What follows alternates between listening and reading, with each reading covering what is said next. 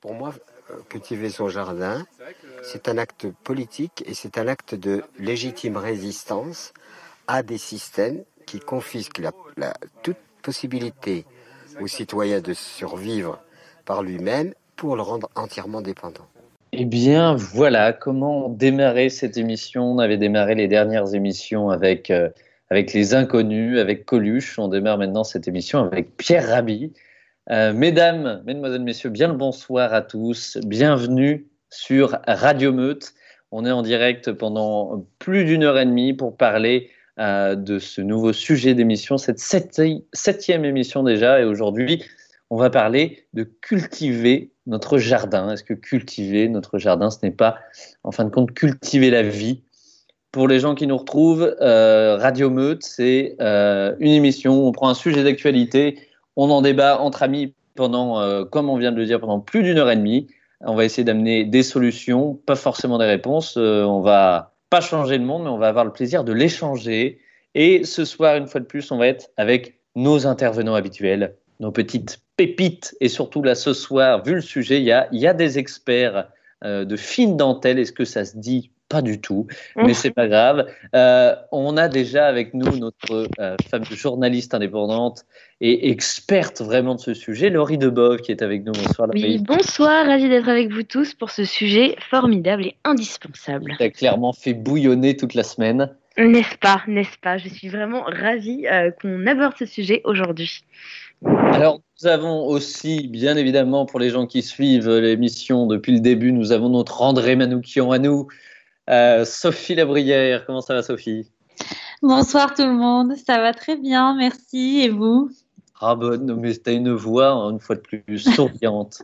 c'est bien agréable. C'est vrai, euh, c'est vrai. Nous avons aussi avec nous notre, euh, à la fois notre homme à tout faire et, et l'homme qui amène ses petits points de détail dans les discussions. C'est Rémi Touja qui est avec nous ce soir. Bonsoir toute l'équipe. Comment ça va, Rémi? Est-ce que tout va bien à la technique? Est-ce qu'il y a déjà des gens qui sont avec nous sur le chat? Jusqu'ici, tout va bien à la technique. Il y a quelques personnes sur le chat, ça se connecte au fur et à mesure. Euh, n'hésitez pas à poser vos questions, comme d'habitude. On les lit et on les choisit quand on peut rebondir pertinemment dessus. Absolument. Nous avons aussi euh, ce soir avec nous, sortez ouvert, Julie Bernier, qui est avec nous. Est-ce que comment ça va, Julie Bernier? Bonjour. Eh bien, ça va très bien. J'ai passé la semaine les mains dans la terre, donc je suis jouasse. Oui. Ah bah écoutez, vous allez nous en parler en long, en large et, en, travers. Et nous avons, nous avons une dernière personne, mais attendez, j'ai l'impression que ça tapote dans mon oreillette. Est-ce que Marine Pouchard, vous êtes là? Marine Pouchard Est-ce est que nous avons Marine Pouchard qui est avec nous? C'est terrible. Et non, Marine Pouchard n'est pas encore avec nous, mais elle sera là avec nous dans quelques minutes. C'est un raté, ça arrive, c'est les directs. Hein. Euh, mais en tout cas, elle sera là et nous proposera sa chronique habituelle. Et ce soir, je crois qu'elle qu'elle sera euh, très intéressante et on, partira avec des valoches une fois de plus. Euh, en tout cas, les amis, nous allons donc parler ce soir de cultiver notre jardin. Est-ce que ce sujet dont on a parlé la semaine entre nous, est-ce qu'il vous fait bouillonner un petit peu tous? Ah bah alors, euh, bon, bah pour commencer, euh, c'est moi je dirais que il euh, m'interroge, que je, que je trouve ce sujet essentiel, mais que je suis loin d'être une experte, donc j'ai hâte d'entendre tout ce qu'on va dire dessus. Voilà. Alors, oui, moi, moi personnellement, il me stimule. Il me stimule vraiment dans les deux sens du terme, c'est-à-dire que j'aime tout ce qui me stimule euh, intellectuellement. Et donc je cultive mon, mon, jardin aussi comme ça. Mais surtout j'adore mettre les mains dans la dans la terre et euh, et je m'émerveille tous les jours de ce que la de ce que la nature est capable de de créer et de la vitesse à laquelle elle est capable de la créer. Donc euh, donc j'aime ce sujet d'amour déjà Et moi, c'est un sujet qui est euh, très personnel pour moi parce que euh, j'ai commencé à m'intéresser à la résilience alimentaire euh, étroitement en lien avec le début de mon éveil écologique et de mon engagement professionnel dans le journalisme indépendant mais axé autour de l'écologie. Et en fait, tout comme l'écologie nous ramène à l'essentiel, on se rend compte que euh, la nourriture, l'alimentation et euh, la façon euh, de cultiver sa nourriture est, un, est essentielle à la fois pour notre santé, pour la santé de notre environnement et pour penser notre rapport au monde. Donc ouais, c'est un sujet qui me passionne. Alors, écoutez, vu vu l'envie qu'il y a, on va y aller tout de suite. Hein. Euh, on va parler, euh, n'est-ce pas, comme tu l'as dit, Julie, euh, ce plaisir à mettre les mains dans la terre, et ça va être un peu notre fil rouge. On va aussi parler d'un autre aspect, peut-être d'une, je vais peut-être dire ce mot, mais d'une technique particulière de, de cultiver la terre et notre jardin. Mais avant, on va parler un petit peu d'un sujet qui peut être lié à notre situation, parce que je vous le rappelle, pour ceux qui ont oublié, on est toujours en confinement. Hein, nous sommes toujours à distance pour faire cette radio. Et on va parler un petit peu de résilience alimentaire. Alors, qu'est-ce qui se cache déjà derrière ce, ce terme-là? Est-ce que euh, on ne commencerait pas cette partie d'émission par définir un petit peu euh, ce terme résilience alimentaire? Est-ce que déjà, Laurie, euh, tu pourrais nous éclairer un petit peu là-dessus, de tes termes, pour, pour qu'on parte avec de bonnes bases et qu'on comprenne un petit peu mieux euh, ce terme de résilience alimentaire qu'on voit un petit peu euh, de temps à autre euh, apparaître. Tout à fait. Alors la résilience, la résilience, c'est la capacité d'un organisme ou d'une structure à s'adapter à des chocs, donc à vivre des chocs et à ne pas s'effondrer, mais à, continuer et à, perdurer dans le temps. Et du coup, quand on parle de résilience alimentaire, on parle de la capacité de notre système alimentaire, donc bien tout le système et pas que la simple production agricole, mais le système en entier, à s'adapter à ces chocs. Et là, en ce moment, avec la crise du coronavirus, on vit un choc, euh, un choc imprévu même dans le système alimentaire mondialisé qui est le nôtre aujourd'hui, dont on a hérité depuis la fin de la Deuxième Guerre mondiale avec la Révolution verte. Et ce choc, c'est euh, le blocage et les ruptures dans les chaînes d'approvisionnement. Et il faut savoir que toutes ces chaînes d'approvisionnement fonctionnent par flux tendu. Du coup, dès qu'il y a un blocage ou une rupture, eh ben, ça crée euh, une crise alimentaire. Et c'est pas forcément qu'il n'y a pas assez de nourriture, c'est que juste on ne sait plus euh, la distribuer convenablement parce qu'il y a moins de transport routier, parce qu'il y a moins d'ouvriers dans les champs à, cause de la fermeture des frontières, donc on perd des récoltes. Euh, parce que euh, le coronavirus met en exergue les fragilités et que du coup c'est encore une fois les pays les plus fragiles euh, qui vont être les premiers à subir ces chocs alimentaires. Et on le voit notamment avec les Nations Unies et l'OMS qui ont lancé une alerte aux dirigeants du G20 en leur disant surtout ne vous repliez pas sur vous-même, on vit une crise sanitaire, c'est vrai, mais il faut absolument maintenir ce système alimentaire pour l'instant, il est construit comme ça. Et si la machine se grippe d'un coup, on risque de reproduire les mêmes erreurs qu'en 2008, où il y avait eu euh, des émeutes de la faim à cause de l'explosion des prix des denrées alimentaires. Donc voilà, la résilience alimentaire, elle est très euh, symptomatique et révélatrice des dysfonctionnements de notre système marchand capitaliste euh, basé sur l'agriculture industrielle. Et il y a beaucoup de choses à changer et à transformer. Et il ne faut pas en avoir peur il faut pas en avoir peur parce que justement, euh, le fait de vivre une crise, ça force aussi à se poser les bonnes questions et ça force à remettre en cause peut-être des croyances, des schémas de pensée et à voir pragmatiquement comment on peut construire une résilience alimentaire à l'échelle d'une commune, à l'échelle d'une région, à l'échelle d'un pays, sans oublier bien sûr la solidarité internationale. Merci Laurie. Oui, moi je, suis à deux doigts d'applaudir là. Ah bah, nous ici c'est cadeau et comme a dit Baptiste Lorbert dans une émission, on dirait que c'est des petites fessées, donc pourquoi pas. Ah on aime bien les petites fessées. Quel poète celui-là. moi j'ai une, première question euh, à, poser à Laurie qui va peut-être lancer un petit peu euh, cette partie. Euh, tu as parlé d'une machine qui se grippe. Si on prend notre situation actuelle pour, pour démarrer cette discussion, euh, est-ce qu'on pouvait s'y attendre à, avoir cette machine peut-être se gripper? Est-ce que déjà on peut dire concrètement qu'elle est, qu'elle, euh, qu'elle est un peu à mal cette machine actuellement? Et est-ce qu'on pouvait s'attendre euh, Alors, complètement, complètement pour, pour plusieurs raisons. donc déjà en gros, pour revenir un petit peu sur ce que je disais précédemment, pour euh, ceux qui nous écoutent et qui connaissent peut-être pas toute l'histoire de l'agriculture industrielle, je vais la développer très vite.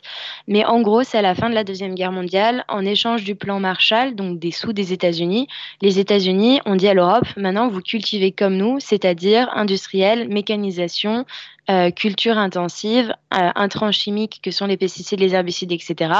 Et donc c'était tout simplement pour faire tourner notamment les usines chimiques. par exemple, on sait que Monsanto il a produit l'agent orange qui a été utilisé pendant la guerre au Vietnam, mais que Bayer il a aussi développé le gaz qui a servi à tuer les juifs par le régime nazi pendant la deuxième guerre mondiale.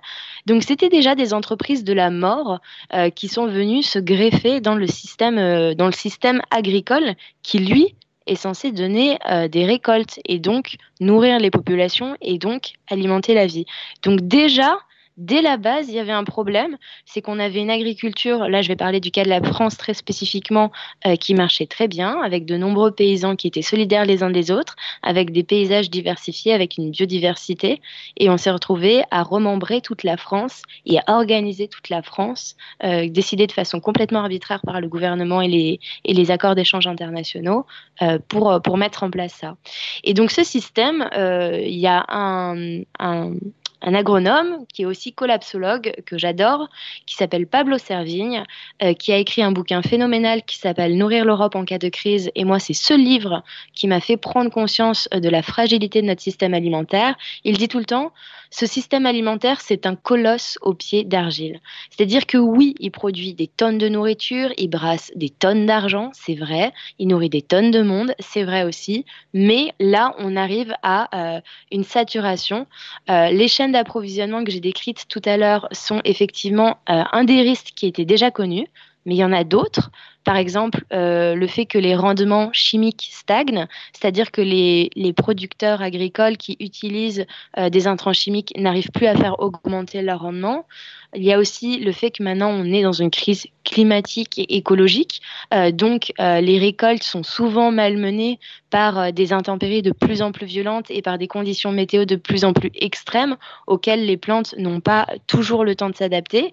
Et il y a aussi la privatisation du vivant, parce que du coup, bah, ce sont dans l'agriculture industrielle des semences qui sont industrielles que les producteurs doivent acheter à des semenciers externes, qui doivent faire pousser, qu'ils ne peuvent pas reproduire eux-mêmes d'une année sur l'autre. Donc la plante, la graine, n'a pas le temps euh, de s'adapter euh, aux conditions climatiques, à son sol, à son territoire. Donc, et en plus de ça, en plus de ça, on a tué la vie dans les sols, euh, vie microbiote essentielle au développement des cultures.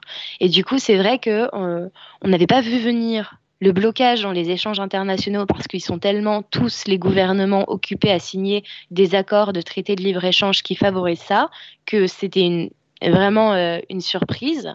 Mais le risque était déjà présent, il était déjà connu, simplement il était ignoré euh, des autorités qui considéraient que euh, ça fonctionnait très bien et que c'était être trop catastrophiste de se préparer un petit peu à tous les scénarios possibles. Qu'est-ce que qu'est-ce que c'est Mais qu'est-ce Désolée, je fais des monologues à chaque fois. Ah non, mais écoutez, bah, fin d'émission. Bah, au moins, c'est très clair, hein, mais effectivement, ça, ça rend d'autant plus énervé, quoi. Ah Et c'est toujours le même euh, combat, quoi. C'est qu'on sait que ça peut arriver, on sait qu'il y a des solutions, mais on les écoute pas parce que parce que c'est pas le moment, parce que c'est trop tôt, parce que c'est trop sombre, euh, alors qu'en fait quand ça arrive, ben voilà quoi, on peut être préparé aussi. Oui, et justement c'est important ce que tu dis Sophie, parce que le côté trop sombre, et encore plus là en ce moment où c'est très difficile pour euh, plein de gens, euh, il, est, il est souvent mis en avant comme une façon de ne pas s'occuper d'autre chose de mmh. c'est déjà assez difficile à gérer euh, tout ce qui se passe en ce moment. On va pas en plus se mettre à paniquer euh, pour je ne sais quoi. Sauf qu'en fait, là, clairement, en ce moment, si on prépare pas la résilience alimentaire de nos territoires et si nous tous à notre échelle, et on va rentrer dans le détail tous ensemble après, on s'y prépare pas, il pourrait y avoir une crise alimentaire à l'automne qui toucherait même euh, l'Hexagone, la métropole, qui n'est pas préparée à ça parce qu'elle n'en a pas l'habitude. Euh, moi, j'ai eu le gouvernement, euh, une sénatrice Françoise Laborde qui s'occupe de faire porter ce sujet-là euh, au sein du Sénat, qui est en contact donc direct avec le ministre de l'Agriculture Didier Guillaume et qui m'expliquait pour l'instant ça tient, mais il est dans l'urgence, il est dans le quotidien. Donc oui, ça tient dans le quotidien, mais face aux canicules de cet été, mais face au blocage dans les chaînes d'approvisionnement, mais face au manque de main d'œuvre, on ne sait pas encore les conséquences euh, cet automne et on s'en occupe pas assez maintenant. Alors justement, c'est les, questions que je voulais qu'on se pose après. Tu vois, tu as parlé de, main-d'œuvre, par exemple. Tu as parlé de, de ces cultures-là. Euh, une première question qui pourrait euh, peut-être regrouper un peu tout ça et que je vous pose à tous. Est-ce que, en tant que citoyen, en tant que consommateur aujourd'hui, qui pour la plupart n'a pas la main sur sa consommation, sur sa production de, de consommation alimentaire, est-ce que il y a quelque chose à, craindre réellement pour les mois qui viennent? Est-ce qu'il y a une crainte vraiment qui peut, euh, une crainte à avoir? Bah, du coup, je pense que Laurie a, répondu à cette question oui. Et, euh, en même temps, moi, j'ai envie de croire qu'on n'est pas obligé d'agir uniquement dans la crainte. Euh, et moi, personnellement, j'ai quitté Paris à cause de, de ça, en fait, du, du, manque de résilience alimentaire que j'avais là-bas, qui, qui me hantait un peu jour et nuit. Et, euh, et, et je, je, regrette un peu de ne jamais avoir agi euh, que par cette crainte et pas juste en me disant que j'allais mieux connaître le vivant et, euh, et apprendre à, à, à connaître ce que, juste ce que je mange et ce qui me permet de vivre. Donc, euh, enfin, je sais pas. Du coup, ça répond pas trop à ta question, mais. Dans l'absolu, le résultat est le même. Ce qui oui. est intéressant, c'est d'agir, c'est de changer euh, sa, son, sa, façon de penser et de se rendre compte des choses qui nous entourent et de voir qu'on peut agir dessus. Après, le, le, moteur de ce changement, qu'il soit euh, de la curiosité ou euh, de la crainte, ben, finalement, l'un va avec l'autre. Le résultat, c'est peut-être de, juste de changer, quoi. C'est déjà bien. Oui, absolument. Il ne faut pas trop s'en rajouter à se dire j'aurais préféré agir autrement. Non, mais en tout cas, Moi, je, je pense je que pense. Ouais, vas-y, pardon. Je, je, pense qu'en fait, on n'est pas euh, obligé de euh, conduire en regardant dans le rétroviseur, tu vois, en se disant oh là là, il y a un truc derrière moi qui va arriver. Euh, non, il faudrait qu'on apprenne à regarder euh, juste à travers le pare-brise ce qu'il y a devant nous, quoi. Oui, je suis d'accord, mais je pense que pour beaucoup de gens, il y a besoin d'une leçon quand même, ouais. puisque visiblement, euh, nos politiques n'ont pas euh, l'intelligence de faire ce que normalement on devrait attendre d'eux, c'est-à-dire nous préparer, euh, ou en tout cas préparer les choses pour que ça n'arrive pas. Bah, comme ils le font pas, il faut qu'on le fasse nous. Et donc on est obligé, je pense, un petit peu de regarder comment ça s'est passé avant et comment ça s'est mal passé pour pouvoir le faire. Mais effectivement, moi je trouve que l'urgence, la crainte, la peur, euh, elle vient du fait que justement on se prépare pas. Donc euh, c'est un très mauvais argument que de dire ah ben non on se prépare pas parce que euh, c'est trop c'est trop négatif. Bien sûr, mais d'ailleurs il y a que il y a qu'à l'écologie, je trouve, qu'on demande de ne pas être anxiogène. Sinon, on peut parler de crise sociale, humanitaire et autres, tout ce que vous voulez, aux infos partout. Tout est dramatique, mais alors l'écologie doit être forcément bienveillante et fun. Non, en mais fait. Justement, il y, y, a un commentaire de, y a un commentaire de Nicolas dans le chat qui vient de dire Moi, je venais pour me marrer et vous êtes en train de me faire flipper. Euh... alors, et encore. Et encore, parce que moi, il y avait des trucs que je voulais rajouter par rapport à Laurie, mais je pense qu'effectivement, euh, c'est pas. Non, non, mais je, je, je, voudrais quand même rassurer Nicolas parce que, et, et donc, euh, euh, aller aussi un petit peu dans le sens du propos de Julie, n'est-ce pas? Euh, Effectivement, moi, j'ai eu cette révélation parce qu'en en 2015, le jour du dépassement, il est arrivé le même jour que mon anniversaire. Donc, c'est le fameux jour où on a consommé toutes les ressources que la planète peut produire. Et ma première idée, moi qui suis une grande amoureuse de la nourriture, n'est-ce pas? Euh, C'est de me dire, mais c'est-à-dire comment ça se fait qu'on puisse encore manger? Si concrètement on a consommer toutes les ressources que la planète peut générer en un an. Et donc c'est comme ça que je me suis intéressée au système alimentaire et puis aussi parce qu'à l'époque, euh, je vivais avec euh, des, colocataires qui sont devenus depuis euh, producteurs d'huile d'olive en Italie, n'est-ce pas? Tout à la main, bien sûr. Et, eux, c'est eux qui m'ont fait prendre conscience de l'importance de l'autonomie alimentaire, de pourquoi cultiver son jardin, de et puis moi de, creuser ça politiquement, écologiquement, comment comment je, je faisais le pont finalement entre, entre toutes les, points de tension qui, comme le dit Nicolas, peuvent paraître anxiogènes, mais aussi comme les, points de culture de régénération. Et ça, je pense qu'on on aura le temps de, le développer dans la deuxième partie. Donc, Nicolas, euh, ne panique pas, on arrive vite sur euh, l'aspect euh, émerveillement de l'autonomie alimentaire. Oui, parce qu'il y, y, a du positif dans tout ça.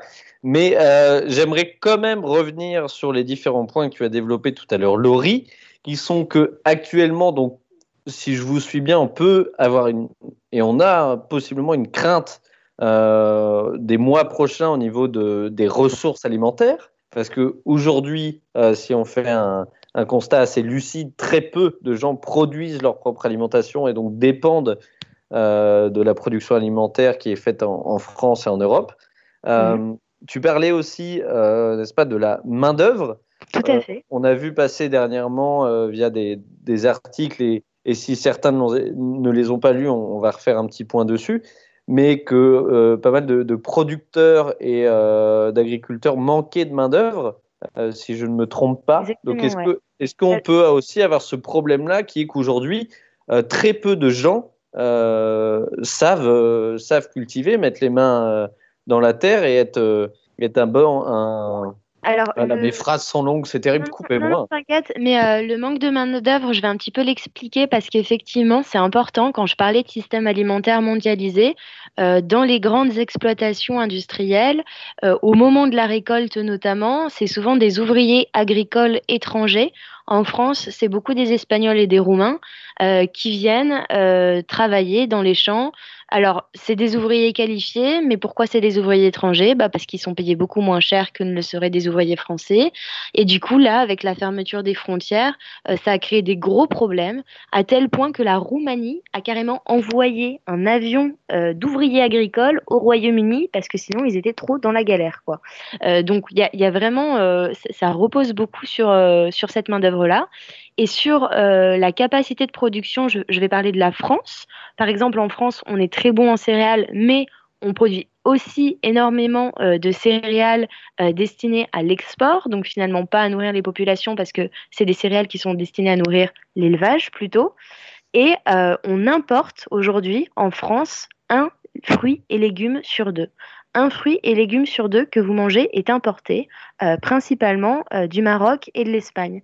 Et là, il faut savoir qu'en ce moment, au Maroc, euh, ça va à peu près, mais il y a quand même une grosse invasion de criquets pèlerins dans toute l'Afrique qui ne qui, se, qui est partie du Sahel et qui, qui, qui, se propage un peu de partout. Donc on espère euh, que ça va pas remonter trop tôt. Et puis du coup, bah, ça veut dire aider les populations qui sont touchées par les criquets.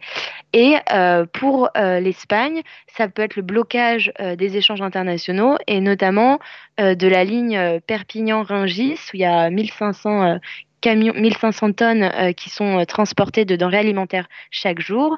Euh, s'il y avait un grippage à ce niveau-là, pour l'approvisionnement français de fruits et légumes, ce serait très problématique. Et c'est pour ça que l'agriculture vivrière, en plus d'apporter une connaissance du vent et plein de choses positives dont on va parler, euh, c'est aussi euh, un vrai acte politique euh, d'autonomie et de soutien, même parce que bah, si on produit un petit peu plus, on peut échanger avec ses voisins, enfin bref. Et donc c'est important de le faire, c'est important d'y penser. Est-ce que Rémi, tu voulais prendre la parole à ce sujet? Ouais, alors moi c'est plus avec la casquette de novice du sujet, je pense que je me mets peut-être à la place de nos auditeurs, je, je, ne connais pas du tout le sujet.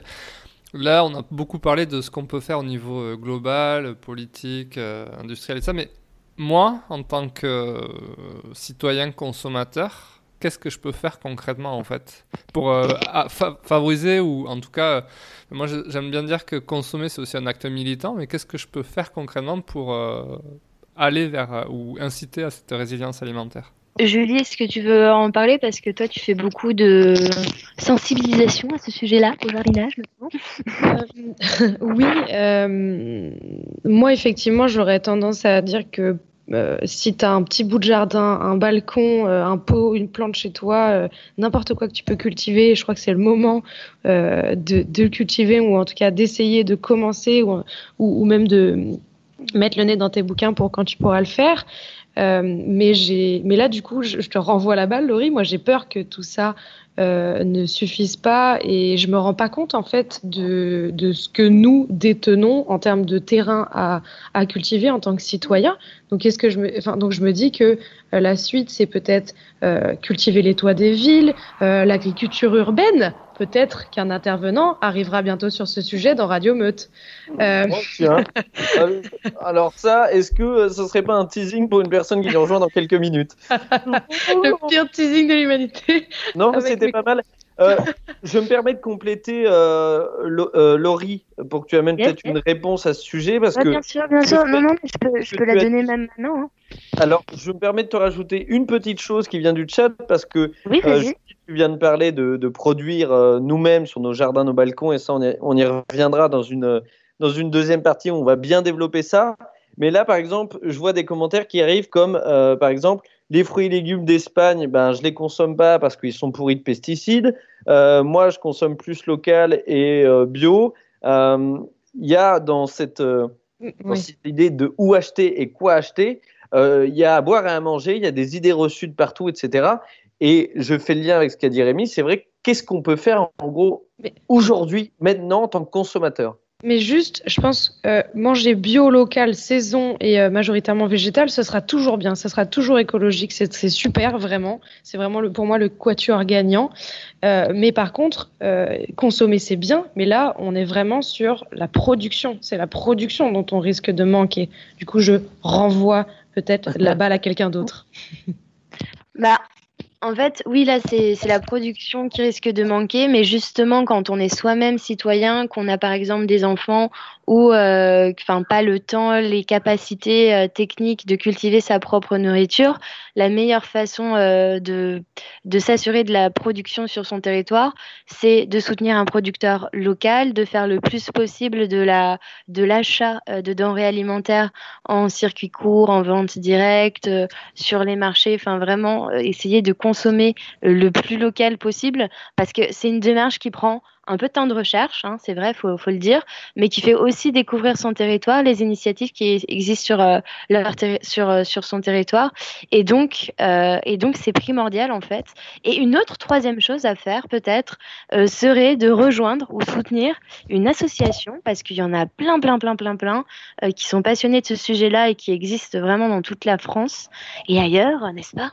Et qui s'occupent de ces sujets-là. Et en plus, bah il y a le côté super chouette d'avoir la force du collectif, euh, d'arriver dans un groupe de gens qui, eux, sont déjà très bien renseignés sur ces sujets, et donc euh, de ne pas se sentir tout seul un petit peu dans sa quête et, sa recherche autour de la résilience alimentaire de son territoire.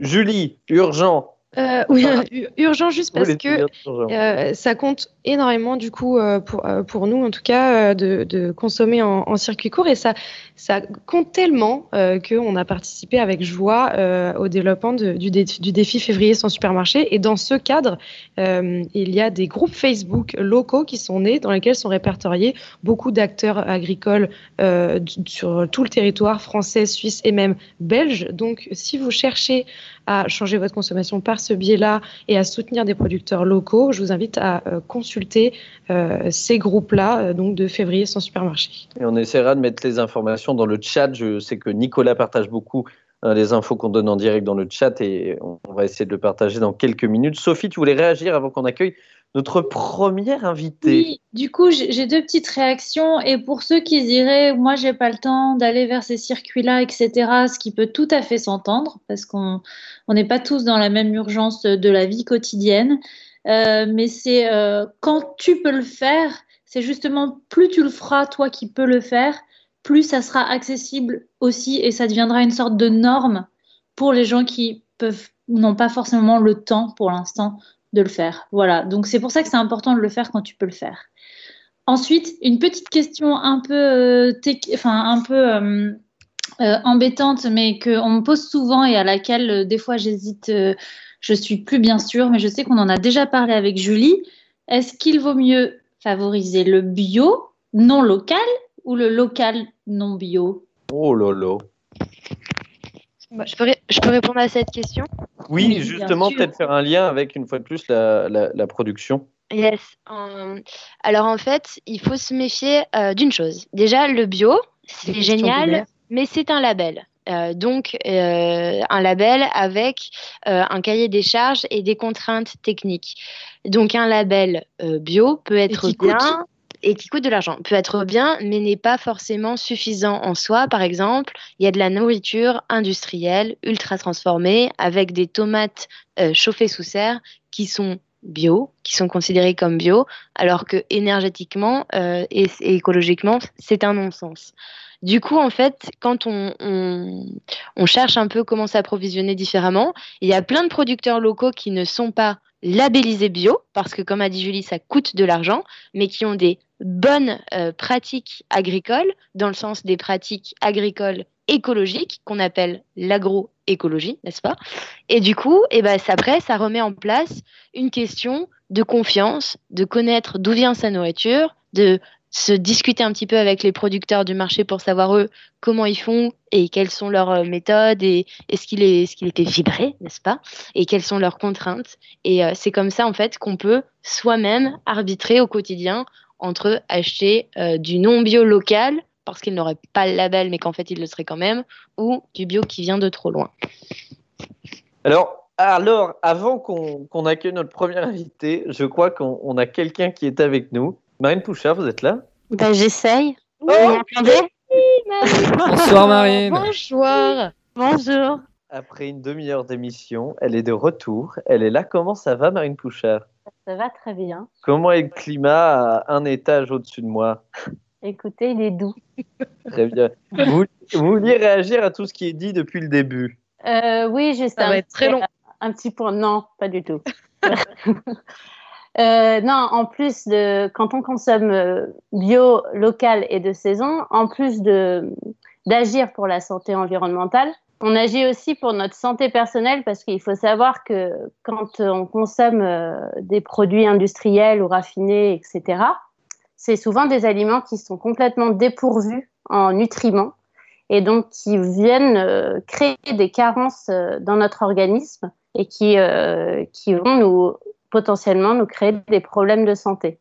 Voilà. Alors, Marine Pouchard, d'ailleurs, vous nous ferez une chronique tout à l'heure dans l'émission euh, euh, qui parlera un petit peu de ça, si je ne me trompe pas, des apports qu'on peut, ajouter à notre alimentation.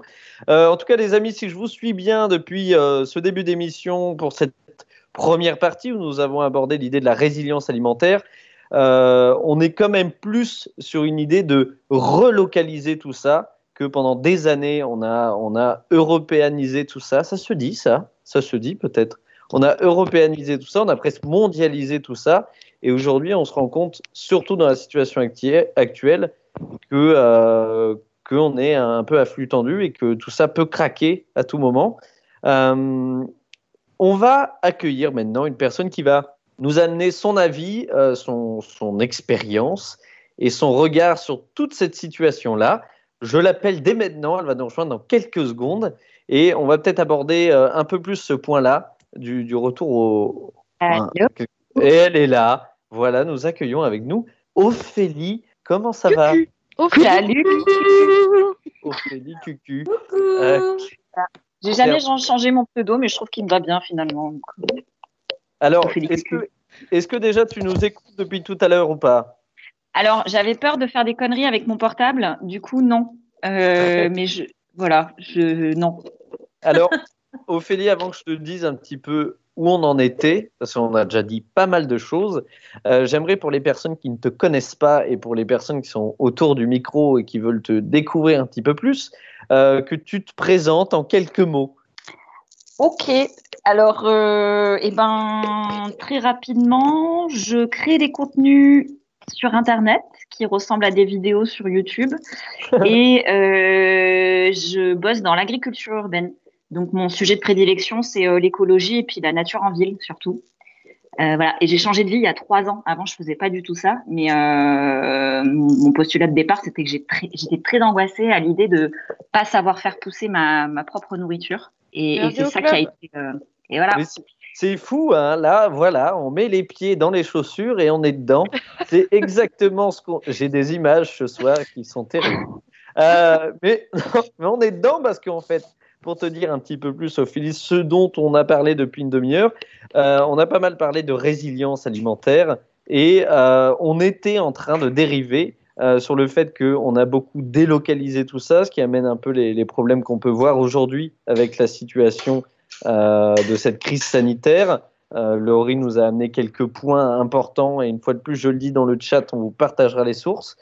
Et euh, Julie venait nous introduire le fait de ce retour local et de pourquoi pas trouver comment produire notre alimentation. Et il y a eu le mot de agriculture urbaine qui a été lancé comme ça au milieu des micros. Au pif, hein, au pif, hein, vraiment, j'avais aucune idée derrière la tête. Comme ça, tu arrives telle une, une fleur des rues et, Oh. voilà. Non, mais je ne sais pas d'où viennent ces images. Enfin, Arrêtez donc. Euh, voilà, et je pense que, euh, enfin, en tout cas, moi, j'aimerais beaucoup que tu nous partages un petit peu euh, ton expérience et, et qu'on tire un petit peu ce fil de la solution de pourquoi pas produire, produire en ville notre alimentation. Pas de demain, mais d'aujourd'hui. Tout à fait. Euh, alors c'est vrai que c'est un truc dont on entend parler depuis quelques années, l'agriculture urbaine. Ça se développe. Ça reste encore un, truc de niche. hein. Il n'y a pas non plus euh, 36 000 projets. Et euh, l'objectif, c'est pas forcément de tendre à l'autonomie, parce que soyons honnêtes, euh, on n'y arrivera pas. On est beaucoup trop nombreux. Genre notamment à Paris, par exemple, euh, on a pu être autonome au 19e siècle, mais aujourd'hui, euh, la densité est, est beaucoup trop euh, forte pour qu'on on puisse être autonome. Euh, par contre, ça peut répondre à, bah, pas mal de choses, quoi. Euh, je, vois des projets là qui se développent sur des sur des cultures particulières, par exemple euh, les champignons et les endives euh, qui sont cultivés euh, dans des parkings abandonnés.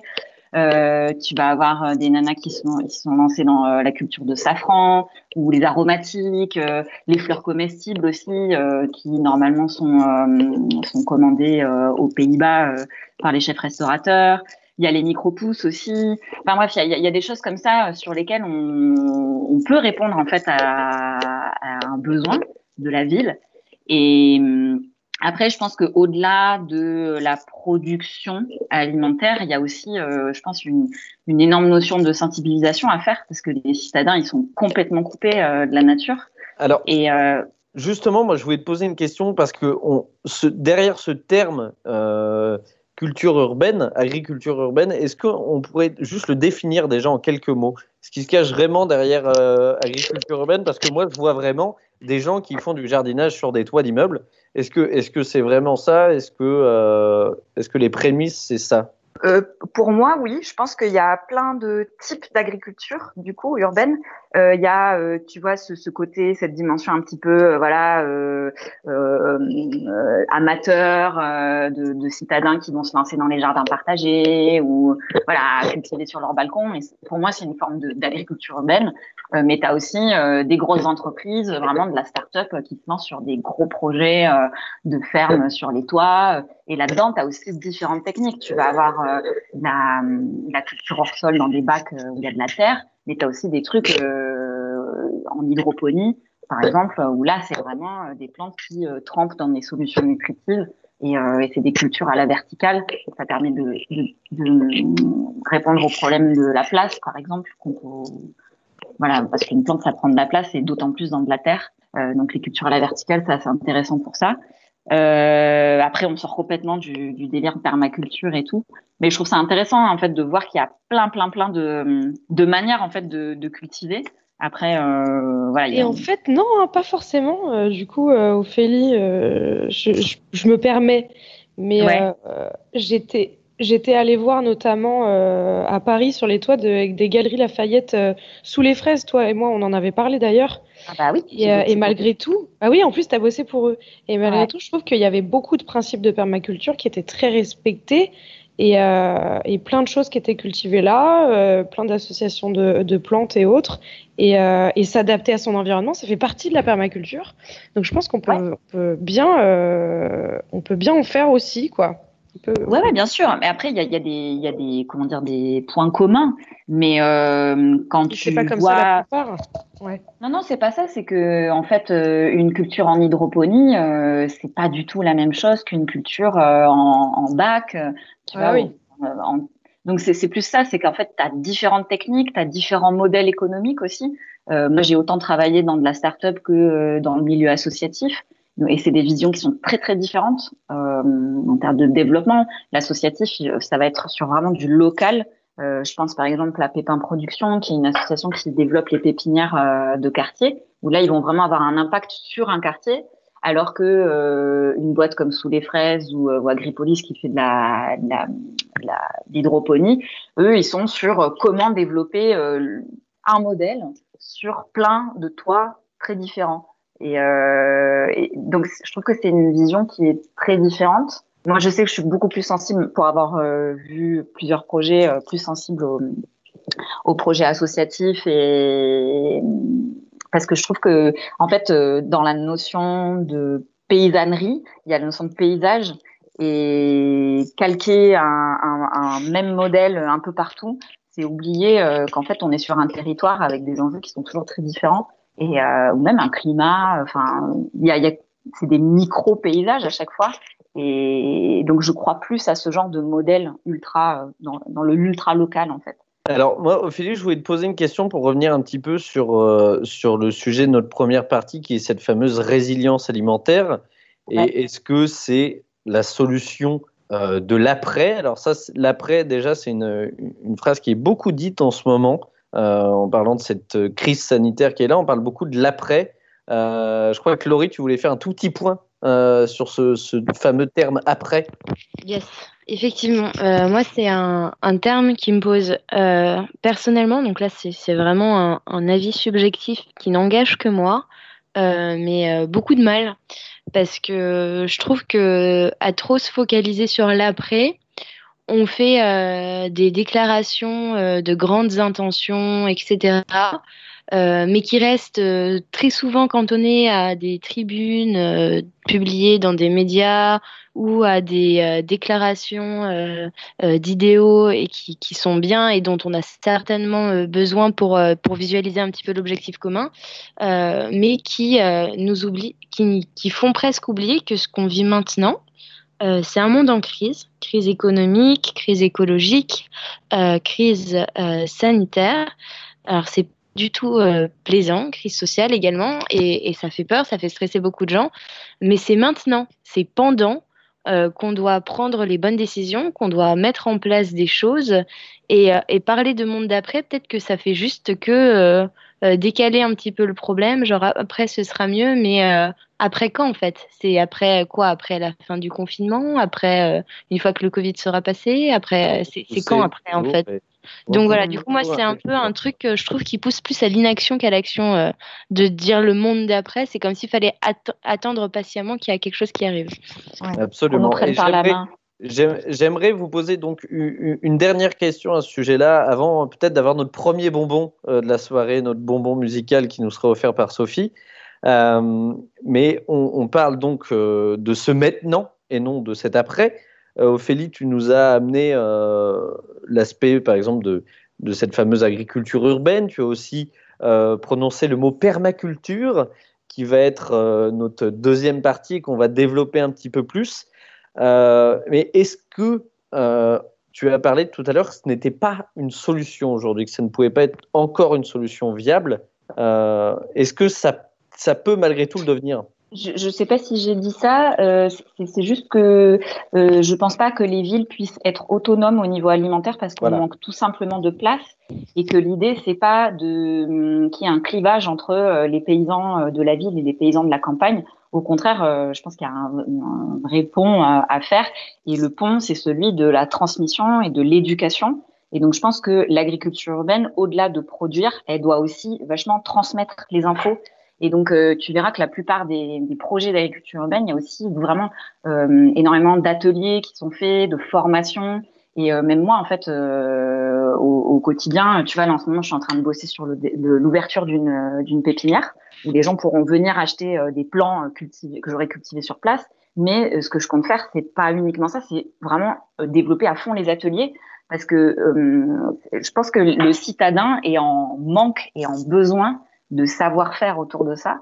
Et, euh, c'est à partir du moment où tu as appris à cultiver ta tomate que ta tomate, quand tu vas l'acheter ensuite, euh, si tu veux en acheter d'autres euh, à l'épicier du coin, bah, en fait, ta vision, elle, aura changé, quoi. Ma phrase n'était pas normale. Mais bref, l'idée, c'est que à partir du moment où tu as appris, que tu t'es réapproprié ce savoir de comment euh, ça pousse une tomate, ensuite, tu as un respect beaucoup plus puissant de, de ce qu'est le métier de paysan, euh, de, de ce que c'est la protection euh, du vivant. Et, euh, et c'est en ça où je pense que l'agriculture urbaine, euh, l'agri-guérilla, euh, la permaculture et tout ça, euh, c'est pas que produire des légumes, c'est euh, transmettre une vraie vision euh, de la de l'alimentation quoi qui doit être Et on, le voit, accessible et on à le voit tous. beaucoup. Et on le voit beaucoup en ce moment. En tout cas, moi, j'y ai prêté attention. euh, tu parles de ce besoin de réapprendre. Moi, je vois pas mal de gens qui, qui remettent ou qui mettent même actuellement euh, les mains dans la terre parce que euh, on a ce temps et cette possibilité-là.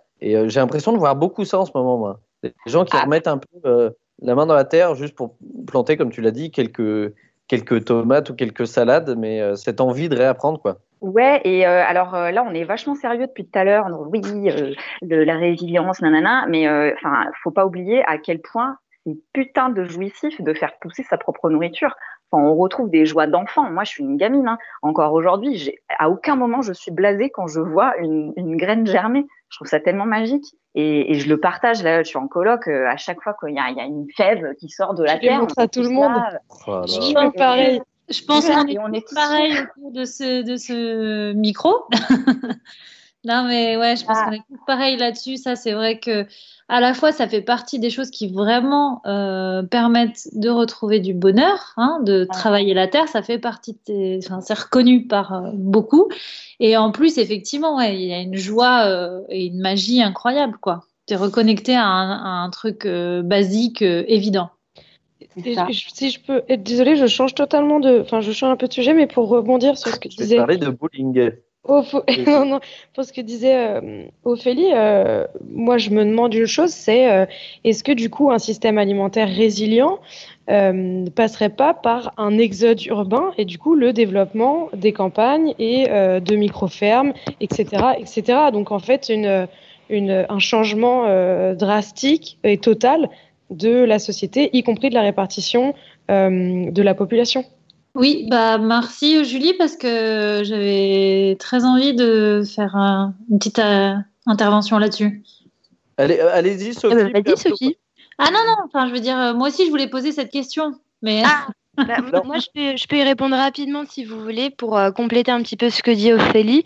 Euh, oui, l'agriculture urbaine en elle-même, elle n'est pas suffisante à cause de la densité démographique pour nourrir les populations. Par contre, ce qui peut être hyper intéressant pour les villes, c'est euh, de préserver et développer ce qu'on appelle des ceintures maraîchères.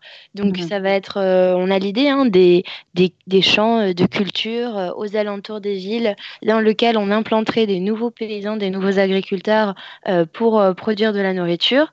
Et ça, pour le faire, il faut absolument lutter contre l'artificialisation des sols et donc empêcher le développement de projets inutiles ou, euh, ou, euh, ou écocédaires. Je pense notamment aux gros centres commerciaux qui, euh, qui se développent un petit peu de partout euh, et qui aussi malmènent les campagnes. hein, parce que euh, quand on parle de reconfiguration du territoire, il ne faut pas voir la campagne comme un espèce euh, euh, d'idylle justement euh, de, qui, qui avait encore euh, il y a peut-être 50-60 ans en France. Euh, c'est aussi euh, bah, beaucoup de grands champs de monoculture avec euh, beaucoup euh, de déserts médicaux. Donc en fait, euh, c'est toute la société et toute une façon de revivre ensemble euh, qu'on peut organiser autour d'un nouveau système ali- alimentaire. Et c'est pas quelque chose d'anxiogène, ça crée beaucoup de liens, ça crée euh, beaucoup de découvertes comme, euh, comme l'a décrit Ophélie, beaucoup de joie. Et puis ça crée aussi bah, la, la volonté, la curiosité de mieux connaître et appr- appréhender son environnement immédiat. et ça crée de l'emploi. Les amis, ce qu'on va faire, c'est que on, on va se prendre quelques minutes avec un petit bonbon musical de, de Sophie Labruyère, et puis après on va, on va en parler de ce plaisir de, de foutre les mains dans la terre. On va l'étaler de partout parce que ça va nous faire du bien. On a fait un, un- un très bon point de la situation actuelle. Et euh, pour revenir un petit peu sur ce que tu as dit, Laurie, euh, tout à l'heure, il y a Laura en commentaire qui nous a dit Moi, je trouve que c'est un peu hypocrite, toutes ces bonnes paroles de l'après, sans acte, sans rien. On a l'impression qu'un nombre de gens, par désirabilité sociale, partagent des bonnes pensées et qui les oublieront après. Euh, donc Mais ça- si je puis, euh, je trouve pas. En fait, pour moi, c'est pas forcément hypocrite. C'est comme, c'est juste, c'est comme nous dans notre quotidien quand on dit on va faire quelque chose et en fait on oublie parce que c'est dilué dans le quotidien, etc. Je crois pas que ce soit vraiment pensé pour être hypocrite. C'est simplement euh, il y a de la bonne volonté, mais il n'y a pas des actes parce qu'on le fait pas maintenant, on prend pas les décisions maintenant. Et c'est un truc qu'on a instauré d'ailleurs avec Laurie dans nos vies. c'est quand on dit euh, faut que je fasse ça, Oui, voilà. We get shit done. C'est-à-dire que vraiment, Mm. on dit on va faire un truc, et ben on le fait maintenant. Même si c'est pas le moment opportun, même si c'est pas idéal, on le fait maintenant. Et c'est, je pense, du coup, cette euh, vision euh, qu'il faudrait pouvoir euh, euh, avoir aussi pour euh, ce genre de, de grand sujet euh, qui est euh, le système alimentaire euh, et la résilience alimentaire. Eh ben, Bah, c'est ce qu'on va faire. euh, on va parler du maintenant. On va parler de ce qu'on fait maintenant, ce qu'on fait tous maintenant. Euh, Est-ce que Sophie Labruyère, Oui. Si vous fouillez dans votre poche, au fond de votre poche, est-ce que vous avez un petit bonbon à nous filer? Ah bah écoutez, oui, bah écoutez, ça tombe bien, c'est incroyable, j'en ai deux. Alors peut-être je peux en Oh. mettre un maintenant puis un plus tard. peut-être. Allez, franchement, ouais, ouais, Ah, allez, comme ça? Soyons fous. Allez, d'accord. Et ben alors le premier bonbon, je regarde, et ben il s'appelle, euh, euh, c'est une chanson en fait d'Esplanade, qui est un duo lillois, voilà. Euh, la chanson s'appelle Every, pardon, je me suis étouffée en le disant, pardon. Oh non, Oh non, on ne peut pas vous perdre. Voilà. Euh, il euh, la chanson s'appelle Everywhere is Safe. Et, euh, et c'est vraiment euh, l'idée de, de faire en sorte que on se sente partout bien. Et donc, ça rejoint l'idée de, de, ce, de, de fait de, de cultiver son jardin et de faire en sorte que partout dans la vie, on soit bien parce que peut-être que la pr- première personne avec qui on doit se sentir en sécurité, eh ben, c'est soi. Voilà. Oh, lancez-nous ce bonbon.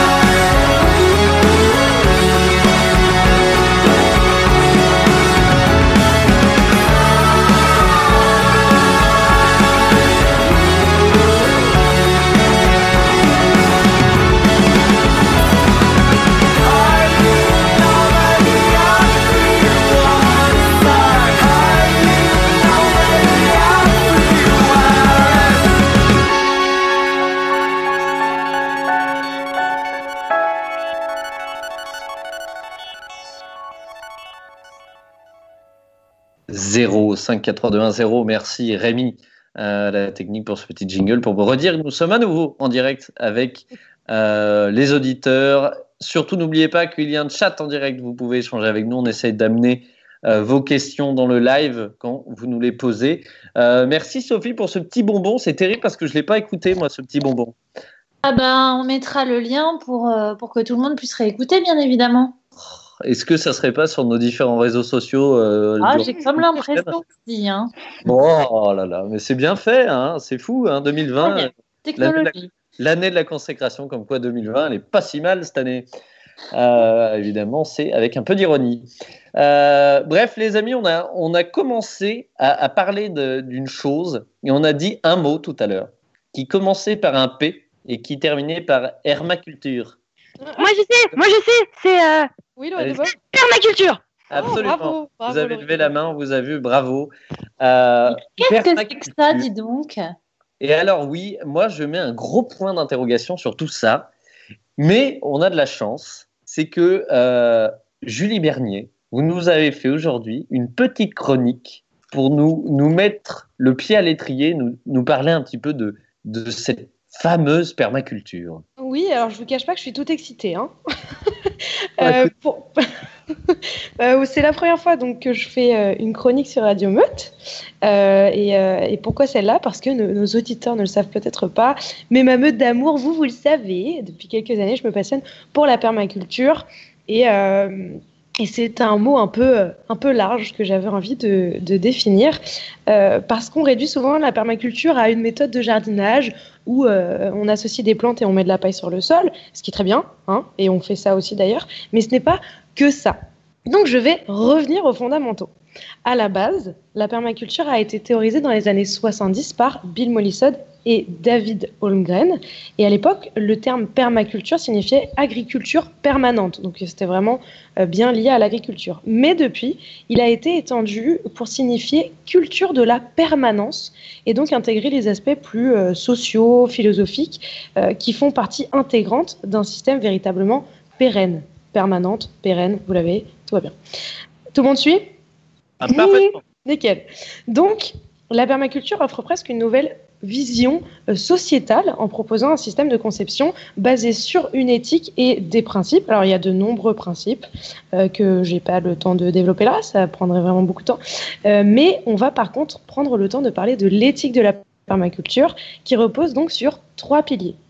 Le premier pilier, c'est prendre soin de l'humain. Ça veut dire d'abord prendre soin de soi, mais aussi des autres, euh, être à l'écoute des besoins de chacun, penser aux répercussions de nos actes sur les autres, communiquer de manière bienveillante. Euh, on peut aussi aborder la sociocratie, les moyens de, prise de décision collective, etc., etc.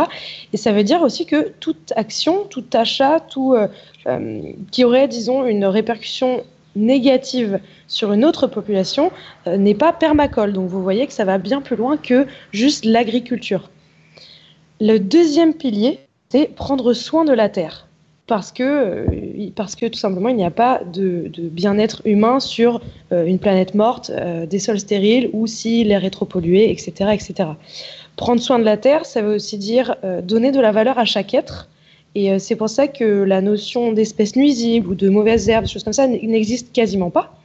C'est-à-dire que d'une part, en permaculture, chaque espèce animale ou végétale a de la valeur pour elle-même en ce qu'elle permet l'épanouissement de la vie humaine et non humaine. Et d'autre part, euh, l'idée c'est pas de se battre contre le vivant, mais de comprendre comment il est possible euh, de cohabiter et euh, s'il y a des équilibres dans les écosystèmes, de rééquilibrer les écosystèmes pour euh, ne pas trop souffrir d'espèces qu'on aurait considérées comme indésirables. Et donc, plutôt que de lutter contre le vivant, on va partager avec le vivant, par exemple, notre production. Typiquement, prenez des pucerons, il y a plein de gens qui détestent les pucerons, on pourrait croire que ce sont des nuisibles parfois, euh, mais qui dit pucerons dit coccinelles, qui sont elles d'excellents auxiliaires au jardin, euh, dit aussi fourmis, on est aussi ravis d'avoir des fourmis pour creuser des galeries, aérer les sols, etc. etc. Euh, et donc c'est tout un autre rapport au vivant, la permaculture, et qui nous amène à travailler, je le répète, avec lui et non plus contre lui. Donc c'est vraiment aussi changer son rapport au vivant. Et enfin, le troisième pilier, c'est trouver sa juste part. il y a différentes formulations pour ce troisième principe euh, partage équitable, euh, limitation de la population et de la consommation, redistribuer les surplus. Tout ça, c'est voilà le troisième pilier de la permaculture. En tout cas, il s'agit d'un principe d'autorégulation qui invite à la réflexion sur l'étendue de nos besoins, et donc euh, très inspiré du minimalisme, euh, qui nous invite à revenir à l'essentiel, à la mesure, alors qu'on est vraiment dans une société qui est démesurée, euh, et à la mesure qu'elle soit économique et ou démographique, pour limiter les tensions sur la biosphère et laisser toutes les, à toutes les espèces l'espace dont elles ont besoin pour s'épanouir. Donc ces principes, ils s'appliquent au jardin, mais aussi dans toutes nos prises de décision quotidiennes. Et l'idée finale même de la permaculture, en tout cas comme elle a été pensée par ses fondateurs, c'est même de s'affranchir du système industriel identifié par Bill Mollison, un des pères fondateurs de la permaculture, comme le fondement de la destruction systématique des écosystèmes. Bah, écoutez, Julie Bernier, je crois qu'on peut euh, des fesses oh, pour, bah, cette première, pour cette première chronique. Félicitations. Est-ce que là, ça ne colle pas avec notre sujet d'émission clairement qui est euh, cultiver notre jardin, c'est cultiver la vie? Voilà. Euh, merci beaucoup, Julie Bernier, en tout cas pour cette première chronique qui était géniale et qui lance très bien cette deuxième partie.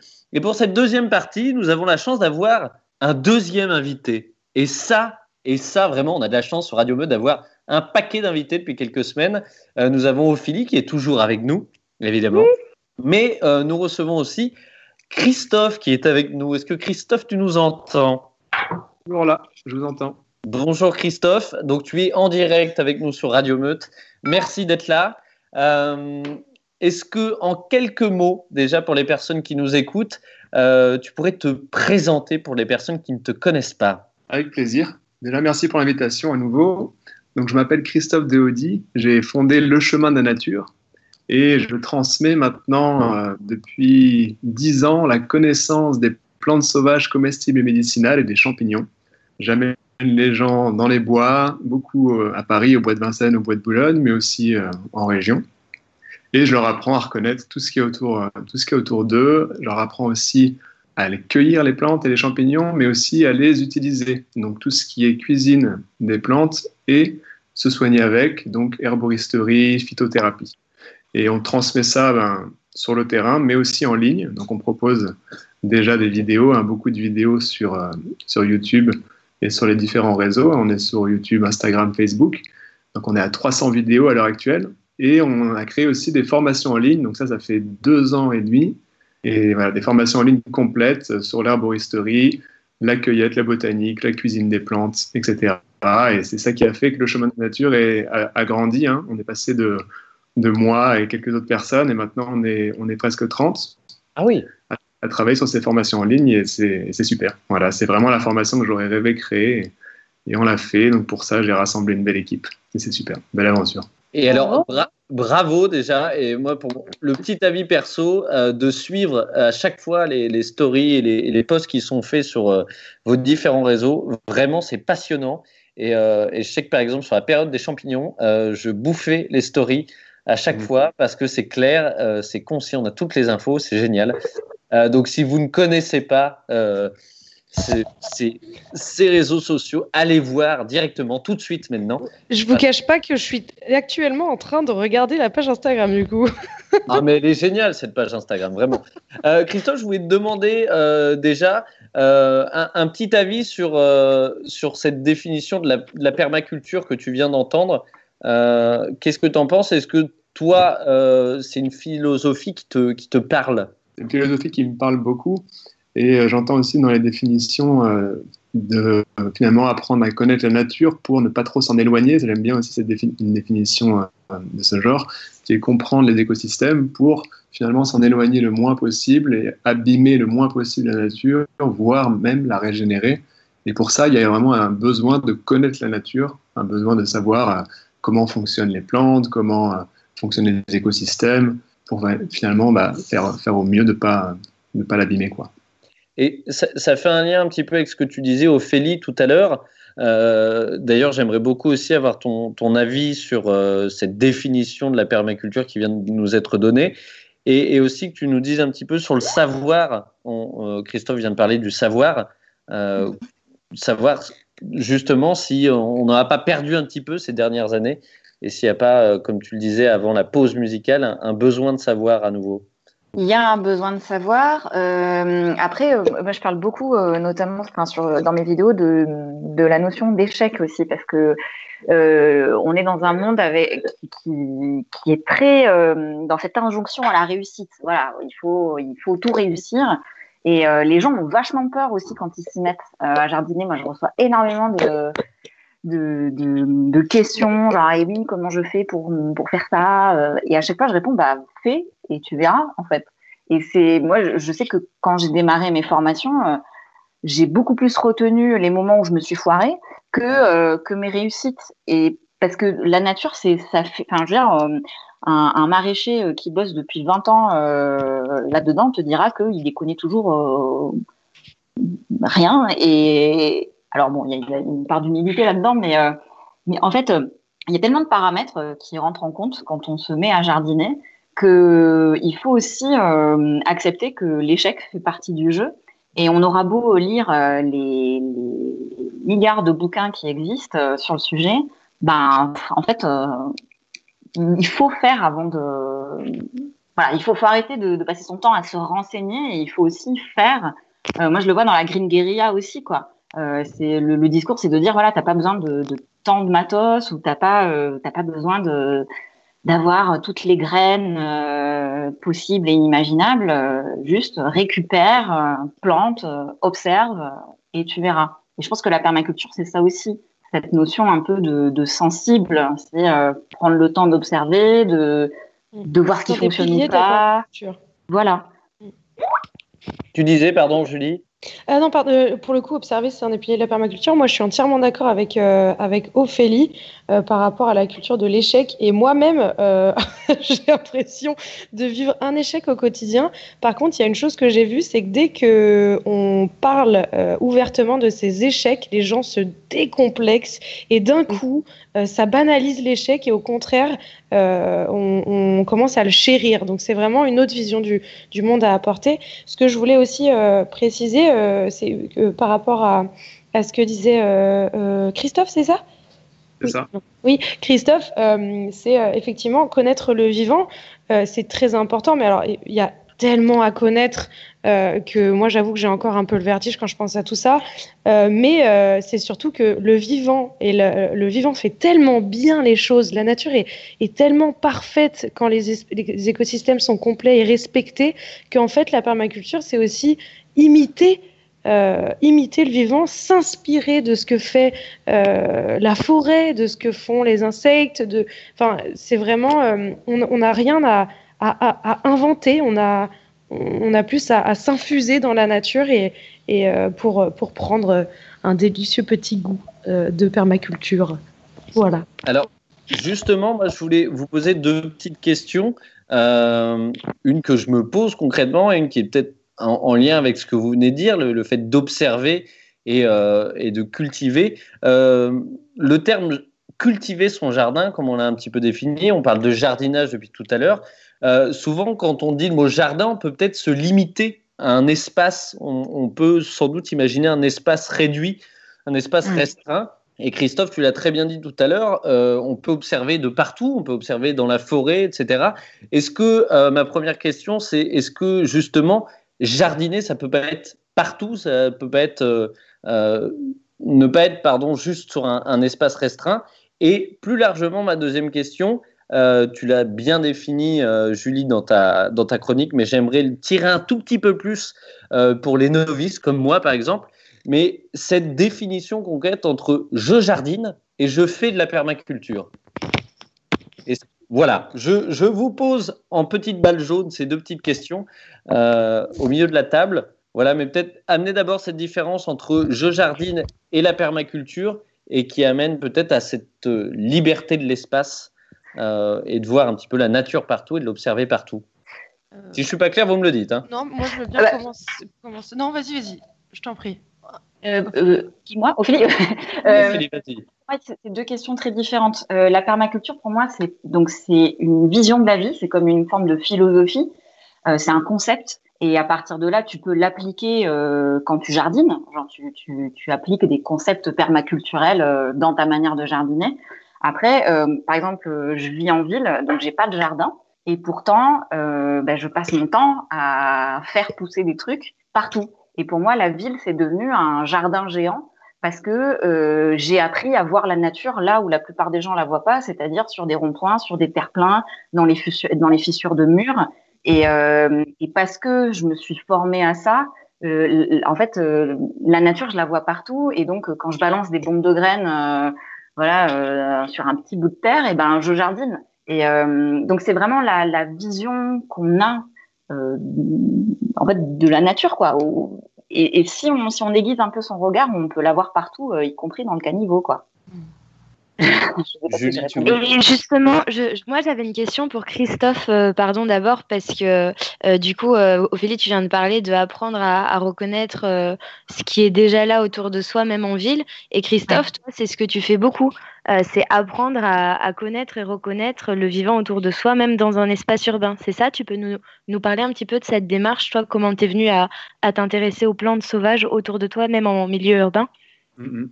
Exactement, en fait, déjà autour de nous, on a, euh, on a des bois, on a des parcs, et dans ces parcs, il y a un mélange entre des plantes spontanées, on va dire des plantes sauvages, et des plantes cultivées. Et, euh, finalement, le mot sauvage, c'est pas un terme très précis. C'est-à-dire qu'il peut y avoir des espèces qui poussent spontanément de façon sauvage que l'on va planter. Donc, je pense au bois de Vincennes, euh, j'habite à côté. Ben, il, y a très régulièrement des, des, reboisements, il y a très régulièrement des, des arbres plantés. Et ils, cherchent quand même au maximum à planter des arbres indigènes, c'est-à-dire des arbres qui poussent également spontanément pour que ce soit intéressant pour la biodiversité.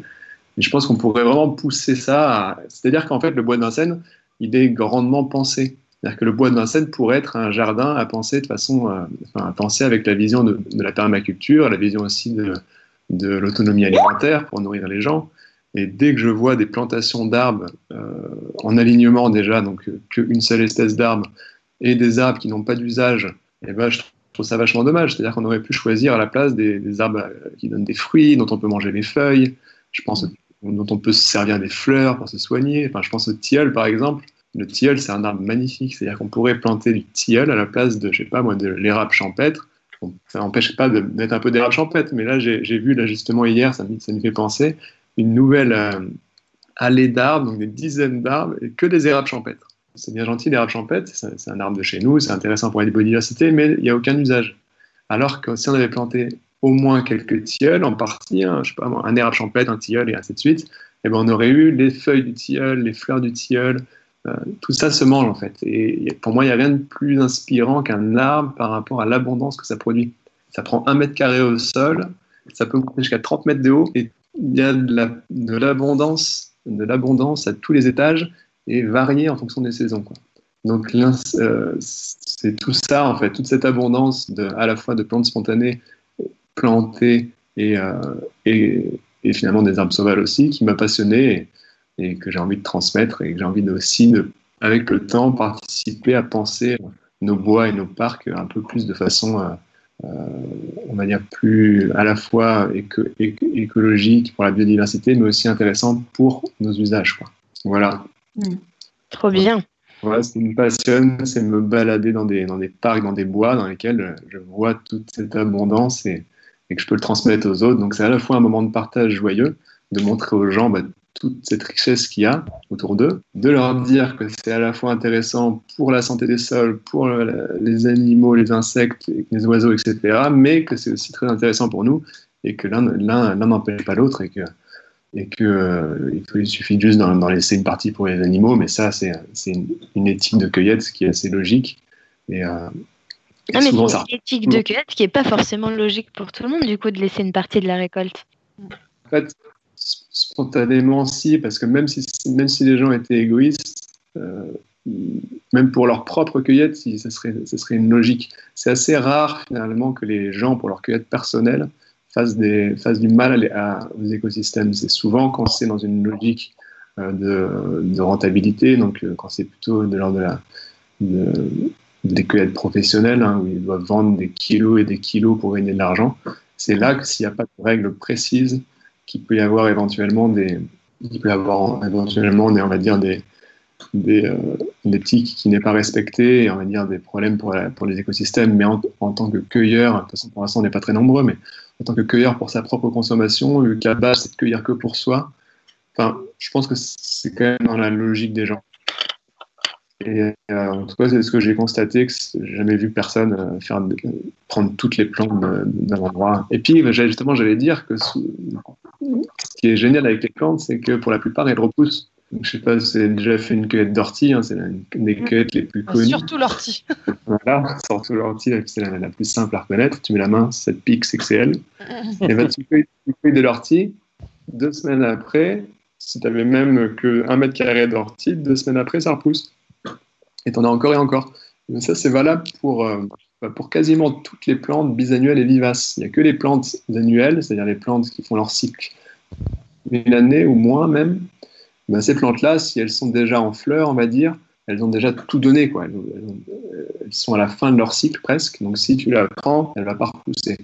Mais toutes les autres, tu peux prendre des feuilles, tu peux prendre des, fleurs, tu peux prendre des fruits, tu peux prendre des feuilles d'arbres, etc.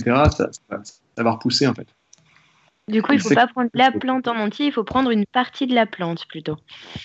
On est sur le troisième pilier de la permaculture qui est trouver sa juste part, du coup. Bah, le seul moyen de tuer une, plante, comme je les ai décrits, c'est de déraciner. Donc, on peut éventuellement prendre toute la plante, c'est-à-dire toute la partie extérieure, mais ce, qu'il faut, ce à quoi il faut faire attention, pour certaines plantes en tout cas, qui n'ont pas des racines traçantes, c'est de ne pas prendre la racine complète. Là, effectivement, on tue la plante. Et alors, en parlant de, prendre la racine, Benjamin et moi, on s'est passionnés pour les champignons cet automne. Ah et il y avait euh, ce fameux mythe de euh, euh, si je cueille un champignon en entier, je le tue pour toujours. Et toi, tu disais que c'était un mythe. Alors, est-ce que ce sujet brûlant d'actualité, comment cueillir un champignon, qui peut nous donner le mode d'emploi? Bah, En fait, on, on, va dire au niveau scientifique, on le sait. Après, voilà, c'est des choses qui se sont transmises de génération en génération, donc c'est pour ça qu'il y a un peu de débat là-dessus. Mais au, niveau des, on va dire des niveaux scientifiques, il n'y a pas de débat. C'est-à-dire que le, champignon, en fait, qu'on cueille, c'est euh, ce qu'on appelle la fructification, le carpophore. C'est un peu comme, c'est un peu l'équivalent de la, du fruit pour un arbre. C'est-à-dire que si on prend une pomme, on ne prend pas le pommier. Donc, si on prend le champignon, donc la fructification du champignon, on ne va pas prendre ce qu'il est réellement, c'est-à-dire en dessous, sous terre, ou alors sur le bois, si, le champignon sort d'un tronc d'arbre, c'est le mycélium. C'est un réseau mycélien, donc une sorte de filament. Et c'est ça, le, ça le champignon, et ça, c'est, de manière, c'est la partie euh, très majoritaire du champignon qui se trouve sous le sol. Donc, si on prend un, champignon euh, entier, sans forcément le couper, comme certains disent de le faire, on, récupère éventuellement euh, un tout, tout petit peu de mycélium, mais c'est presque rien. Et l'intérêt de faire ça, c'est que ça permet d'observer ce qu'il y a à la base du pied, c'est-à-dire certains, certains critères euh, morphologiques qui permettent de différencier un champignon d'un autre et qui permettent d'être sûr de sa cueillette. Ce qui est la règle de base de toutes les cueillettes, que ce soit de plantes ou de champignons, c'est d'être sûr à 100%. Et très souvent, pour les champignons, il y a besoin d'observer la base du pied. Donc, d'une, ça n'a aucun impact, et ça, ça a été prouvé par des études. Ça n'a aucun impact, je veux dire, négatif sur le mycélium, donc le champignon en tant que tel. Et de deux, c'est important pour l'identification, c'est très souvent important pour l'identification de certains champignons. Si, on, euh, si on coupe, c'est c'est pas un problème non plus. Si on est 100% sûr de son, de son identification et qu'on coupe au niveau du pied du champignon, il n'y a aucun, aucun problème pour le champignon. Donc en fait, qu'on l'arrache, entre guillemets, qu'on le prenne entier ou qu'on le coupe, il y a une différence pour le champignon. Par contre, il y en a une pour l'identification. Il faut savoir que le champignon, il pourrit quoi qu'il arrive. Il y en a qui disent que si tu coupes le, champignon, bah, le pied va pourrir. Bah oui, bah, en même temps, le champignon il pourrit, quoi. Tout seul, sans qu'on le coupe, quoi qu'il arrive. Donc ça n'a aucun impact le fait que le, le, reste de pied qu'on laisse pourrisse. C'est ça, en résumé, c'est ça. une fois de plus, je le redis pour les personnes qui vont se passionner à ça euh, en automne prochain, allez voir le, compte Instagram ou, la chaîne YouTube du Chemin de la Nature parce que vraiment, les explications, une fois de plus, sont, claires et détaillées. On peut être, euh, sûr à 99,99% de ce qu'on voit. Et après, euh, Christophe, tu donnes tous les conseils pour être sûr à 100% et aller voir les bonnes personnes. Et en tout cas, voilà, allez voir ça parce que c'est vraiment détaillé et clair. Et moi, je voulais revenir sur un point parce que c'est lié. En fait, euh, un des piliers que tu as expliqué, exprimé, euh, Julie, sur la permaculture, c'était de trouver sa place dans cet écosystème. Ça juste part, ouais. Ça juste part, pardon. C'est-à-dire sans, euh, sans dégrader la part des autres, tout simplement, comme si on avait un, grand gâteau et qu'il et fallait voilà, couper des parts égales. Voilà. Et alors, moi j'avais compris sa place, euh, mais euh, je voulais revenir justement peut-être sur la place euh, qu'on a au milieu de tout ça. Et Ophélie, tout à l'heure, tu nous parlais clairement, je crois que tu l'as dit comme ça, du kiff que tu avais à avoir une petite graine, une petite graine germée, à, accueillir ce que tu avais réussi à, faire vivre de tes mains dans la terre et, euh, et euh, dans la suite de l'émission, parce qu'on avance, on avance, ça fait déjà une heure et demie qu'on papote et, euh, on arrive bientôt à une fin possible d'émission. Mais je voudrais qu'on parle de ça, de ce kiff que vous avez, qu'on a à, à, produire des choses de nos mains, à produire. Le terme n'est pas très beau. Benjamin. Oui. Est-ce que avant qu'on passe à la troisième partie, je pourrais dire un dernier truc? Ah non, non, mais bien sûr, mais oulala, euh, bien évidemment, là, je, je, m'emballe, mais si vous avez encore quelque chose à dire, Julie Bernier, allez-y. Euh. En fait, je voudrais juste rajouter quelque chose euh, par rapport à l'aspect purement potager et, et, résilience alimentaire. Il y a autre chose qui est intéressant dans la permaculture, c'est que on, on lie beaucoup d'espèces entre elles qui vont euh, qui vont s'aider euh, mutuellement à grandir, donc pour euh, rendre les, les, cultures plus efficaces, mais aussi on sème différentes espèces d'une même plante. pourquoi c'est important?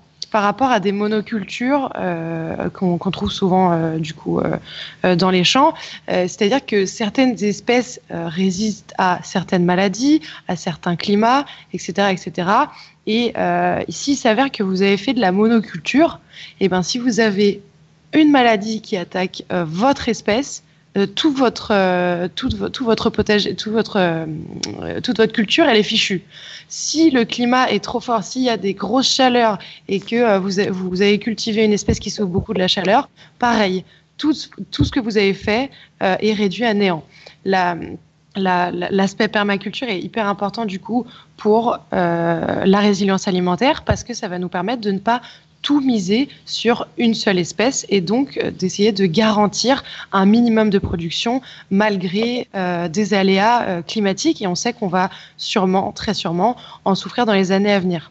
Et il y a encore autre chose, c'est que effectivement, ce que, que Laurie disait, c'est vrai. Les, on, a, tellement privatisé le vivant que les, les paysans sont obligés d'acheter chaque année des, des graines voilà privées à des entreprises, alors qu'en fait, euh, une graine, c'est presque un être intelligent. C'est-à-dire qu'on va semer une graine un jour et euh, on va pouvoir la reproduire d'année en année. Et cette graine-là, elle va recueillir plein d'informations. Euh, et elle va s'adapter année après année au climat, au sol que vous avez, etc., etc. Donc, si on cultive nos propres graines, potentiellement, d'année en année, elles vont pouvoir euh, être plus forte, s'adapter à un climat de plus en plus chaud, à, euh, un, petit, à, un climat où il y aura de moins en moins d'eau, etc., etc. Si on ne fait pas ça, c'est là où on aura un problème avec l'alimentation parce qu'on n'aura plus euh, les, des espèces qu'on pourra, qui seront productives parce qu'on aura des, aléas climatiques trop importants.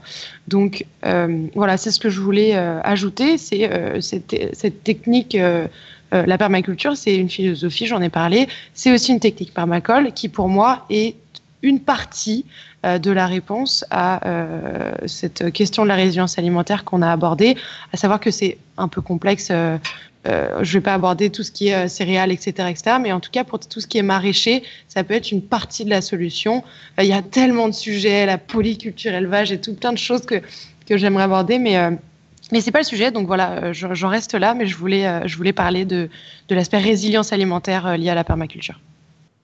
Merci Julie. Et justement, ça amène peut-être une autre question euh, que je me pose là et peut-être que d'autres personnes se posent euh, en parlant, tu parles de la permaculture qui peut être une solution. Euh, justement, si, et Ophélie, tu en, tu en, as parlé un petit peu tout à l'heure quand tu parlais de, de, de faire où tu vis, de planter un petit peu partout. si demain je veux justement mettre la main à la pâte, par quoi, euh, par quoi je peux démarrer? Quelles sont peut-être les, premières clés, les premières euh, étapes pour, euh, et je pose la question à tout le monde, hein, à, faire pour, pour commencer? Alors, la, première étape, ce serait d'aller voir dans ton placard, dans ta cuisine, ce que tu as sous la main. C'est-à-dire, a priori, tu as peut-être des lentilles, tu as peut-être un, une vieille gousse d'ail qui a germé ou une patate qui a germé. Euh, peut-être que dans ton frigo, euh, tu as, un bouquet de menthe. Et en fait, de tous ces trucs, tu peux les transformer en plantes pour ton jardin ou pour euh, un pied d'arbre. et en fait, c'est des trucs tout cons. Mais là, en face de moi, là, j'ai dans un verre d'eau vraiment des boutures de, de, tiges de menthe qui sont même pas bio. Pour le coup, je les ai vraiment achetées à, à l'épicier d'en bas. Et tu vois, ça fait genre une semaine que je les ai trempées dans, dans de la flotte et il y a déjà des racines. Et ça, je vais pouvoir aller les planter et ça me fera une plante, genre de la menthe, quoi. Euh, et pareil pour ton ail, ton ail qui a germé, ben tu le mets dans de la terre et euh, ben, peut-être que dans quelques mois, ça va te faire un, un immense pompon euh, hyper beau en plus quand l'ail ça, ça, germe c'est super joli. Et ensuite tu pourras récolter les graines et puis ensuite euh, avoir toujours plus d'ail. Et tu vois c'est des petits trucs à la con mais il faut juste démarrer d'abord de ce que tu as chez toi. Qu'est-ce que tu as comme espace? Qu'est-ce que tu as comme matos?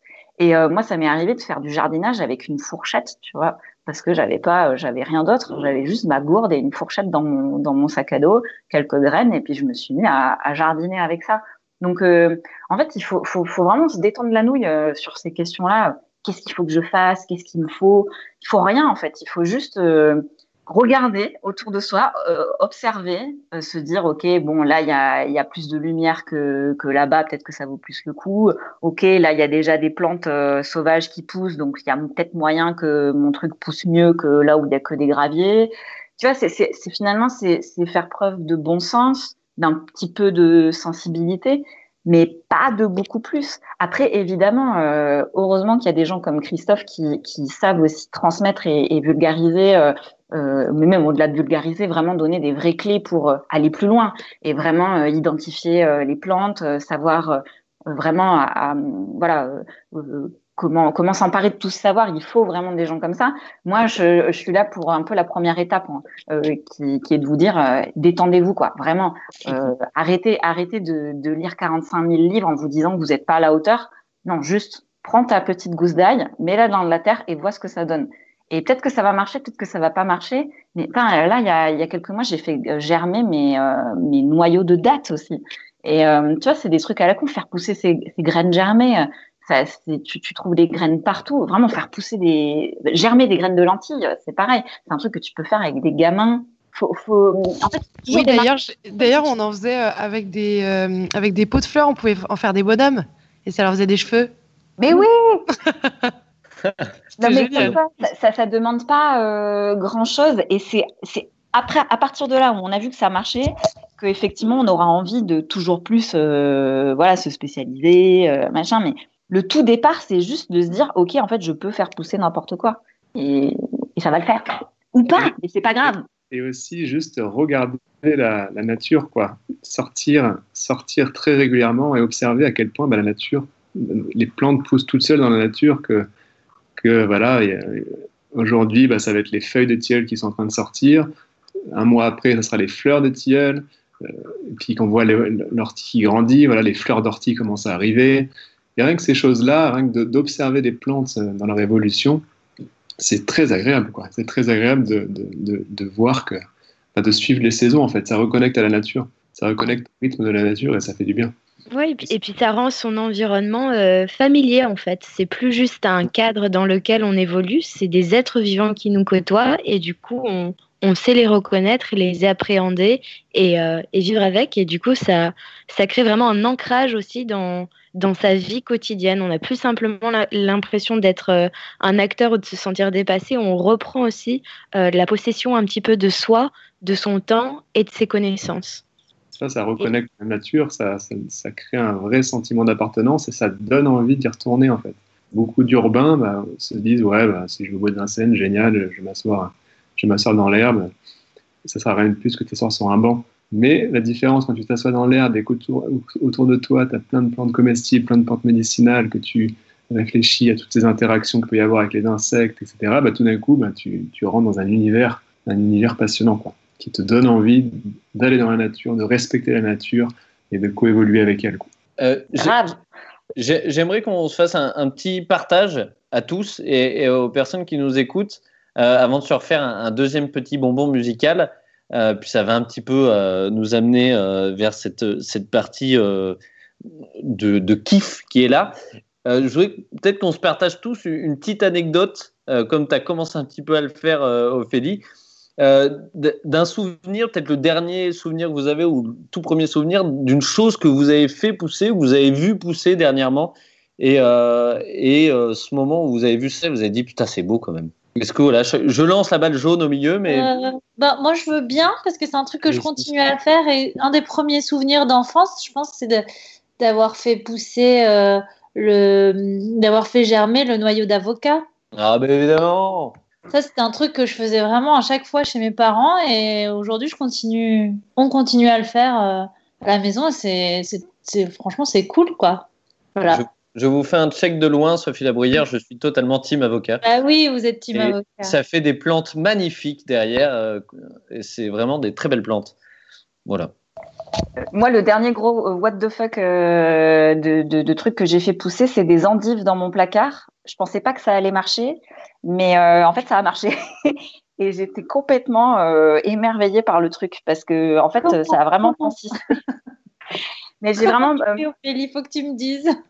Alors, en fait, tu peux euh, commander en fait auprès de producteurs bio euh, des racines de chicon, comme on les appelle. Enfin, c'est des racines euh, oh. quoi.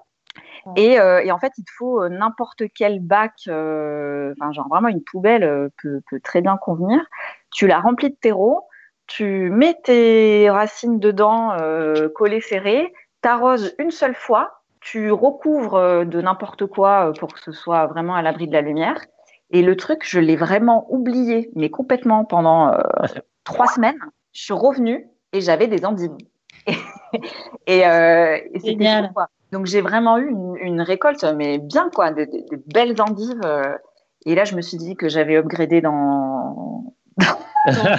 Oui. Et comme tu as laissé faire les choses et. Et ça Alors, c'est pas toujours aussi simple. Hein. Non, non, pas simple. non, mais je pense qu'il faut aussi rassurer nos auditeurs et, leur dire que euh, c'est pas aussi simplement parfois faire que pousser, pousser, que des plantes qui ne donneront rien. Alors, même si c'est déjà ça et que c'est déjà merveilleux, mais, euh, mais que aussi parfois ça fait vraiment pousser des, des fruits ou, ou, des, ou des aromates que vous pourrez consommer. C'est bien l'utilité. Julie, toi, tu as, un dernier souvenir, euh, un truc à nous partager Oui, absolument. Euh, moi, euh, j'ai fait germer des pépins d'un trognon de pomme dans mon frigo pendant quatre semaines. Et maintenant, j'ai un bébé pommier. Je trouve ça génial. Ah, c'est incroyable. Parce que du coup, les, les, les pépins, euh, les pépins de ce genre de fruitier, ils, germent en hiver. Je ne sais pas si vous savez. Et là, c'était l'été, mais je voulais quand même euh, avoir un arbuste. Et du coup, ben voilà, j'ai mis euh, mon pépin pendant quatre semaines au frigo. pareil, je l'ai oublié. Et, et, je suis revenue. Il y avait une tige longue comme un demi-doigt. Et j'ai plus qu'à le planter. Et maintenant, il fait des, des petites feuilles et tout. C'est trop bien. voilà. Est-ce que, est que, Christophe, toi, tu as un souvenir euh, assez inédit comme ça aussi, euh, d'un moment où tu t'es dit, putain, c'est beau quand même Je vais rester fidèle à mon tilleul. Ça, peut-être que ça va, ah. me motiver à tester. En ce moment, et en cette saison, j'en mange tous les jours. Donc, s'il y a quelque chose qui me vient à l'esprit, c'est ça. Et l'avantage, c'est qu'il y en a même en ville. Et s'il y a un moment où les gens qui habitent en ville peuvent manger des feuilles de tilleul, c'est maintenant. Parce qu'après, avec le temps, il y a la pollution qui va s'accumuler dessus. Et là, ça sera plus le top. Mais maintenant, elles viennent de sortir, donc elles sont toutes belles, toutes neuves. En plus, avec la, crise actuelle, il n'y a pas trop de voitures, donc c'est top. Donc, le tilleul, les feuilles de tilleul, que ce soit cru direct sur place, revenu à la poêle avec de l'huile ou tombé dans le beurre, séché pour les conserver, en quiche, en tarte, en pesto, en tout ce que tu veux, en soupe. C'est le top, c'est nutritif, ça donne faim. Hein. Et ça se digère bien. Franchement, s'il y a un arbre, un arbre de l'autonomie alimentaire à, retenir, pour moi, c'est le tilleul. Il y en a d'autres, bien sûr, il y, a, le châtaignier, mais pour la, on va dire pour les féculents, mais pour tout le reste, le tilleul, c'est génial. Vive le tilleul. le tilleul. C'est moi la fin. avocat. Euh, alors, je, je, me permets parce que je vais demander, tu parles des, apports du tilleul et de, tous les bienfaits du tilleul.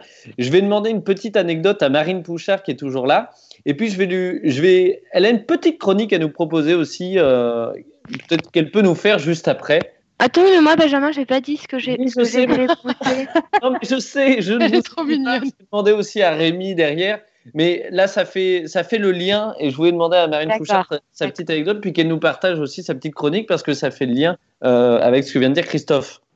Euh, bah moi, la dernière chose que sur laquelle je me suis émerveillée récemment, c'est les petites pousses de fougères dans la forêt. Voilà, ça se mange pas. Enfin, je sais pas si ça se mange. Mais, euh, un chevreuil. Christophe, ça se mange ou pas? C'est un, un, petit peu, un petit peu dangereux. Il y a une technique bien particulière pour enlever certaines toxines potentiellement cancérigènes. En tout cas, c'est consommé, la fougère règle, notamment au Japon et d'autres fougères. Mais euh, voilà, c'est pas la meilleure plante pour commencer, on va dire. D'accord. Ok, on va pas tester la fougère. Marine Pouchard, alors vous voulez nous partager un petit peu?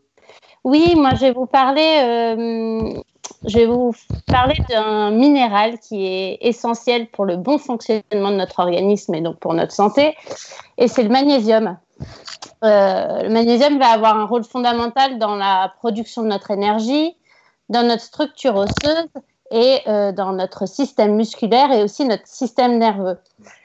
Et pourquoi je vous parle de ce minéral aujourd'hui? C'est parce qu'en fait, la plupart de nous sommes carencés en magnésium.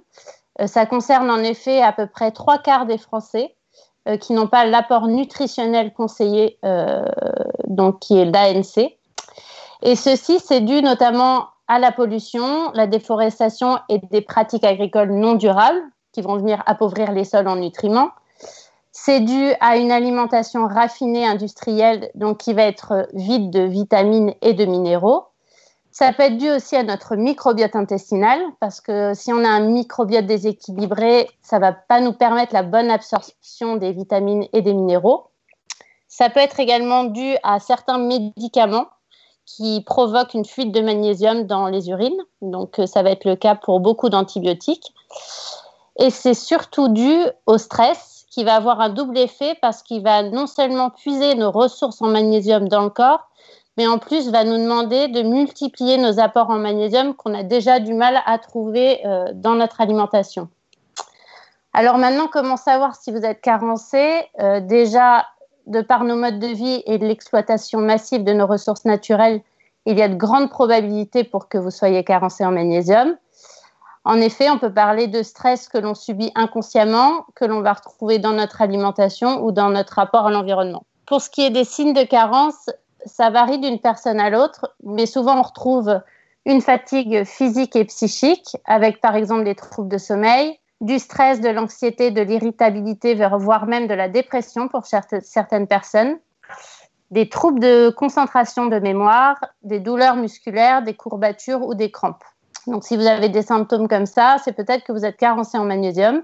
Donc il faut non seulement diminuer les facteurs de carence que l'on a cités précédemment et augmenter les apports en magnésium pour renforcer votre système immunitaire et votre santé physique et mentale. Et donc, comment augmenter vos apports? Euh, La première chose sur laquelle vous pouvez agir, c'est votre alimentation.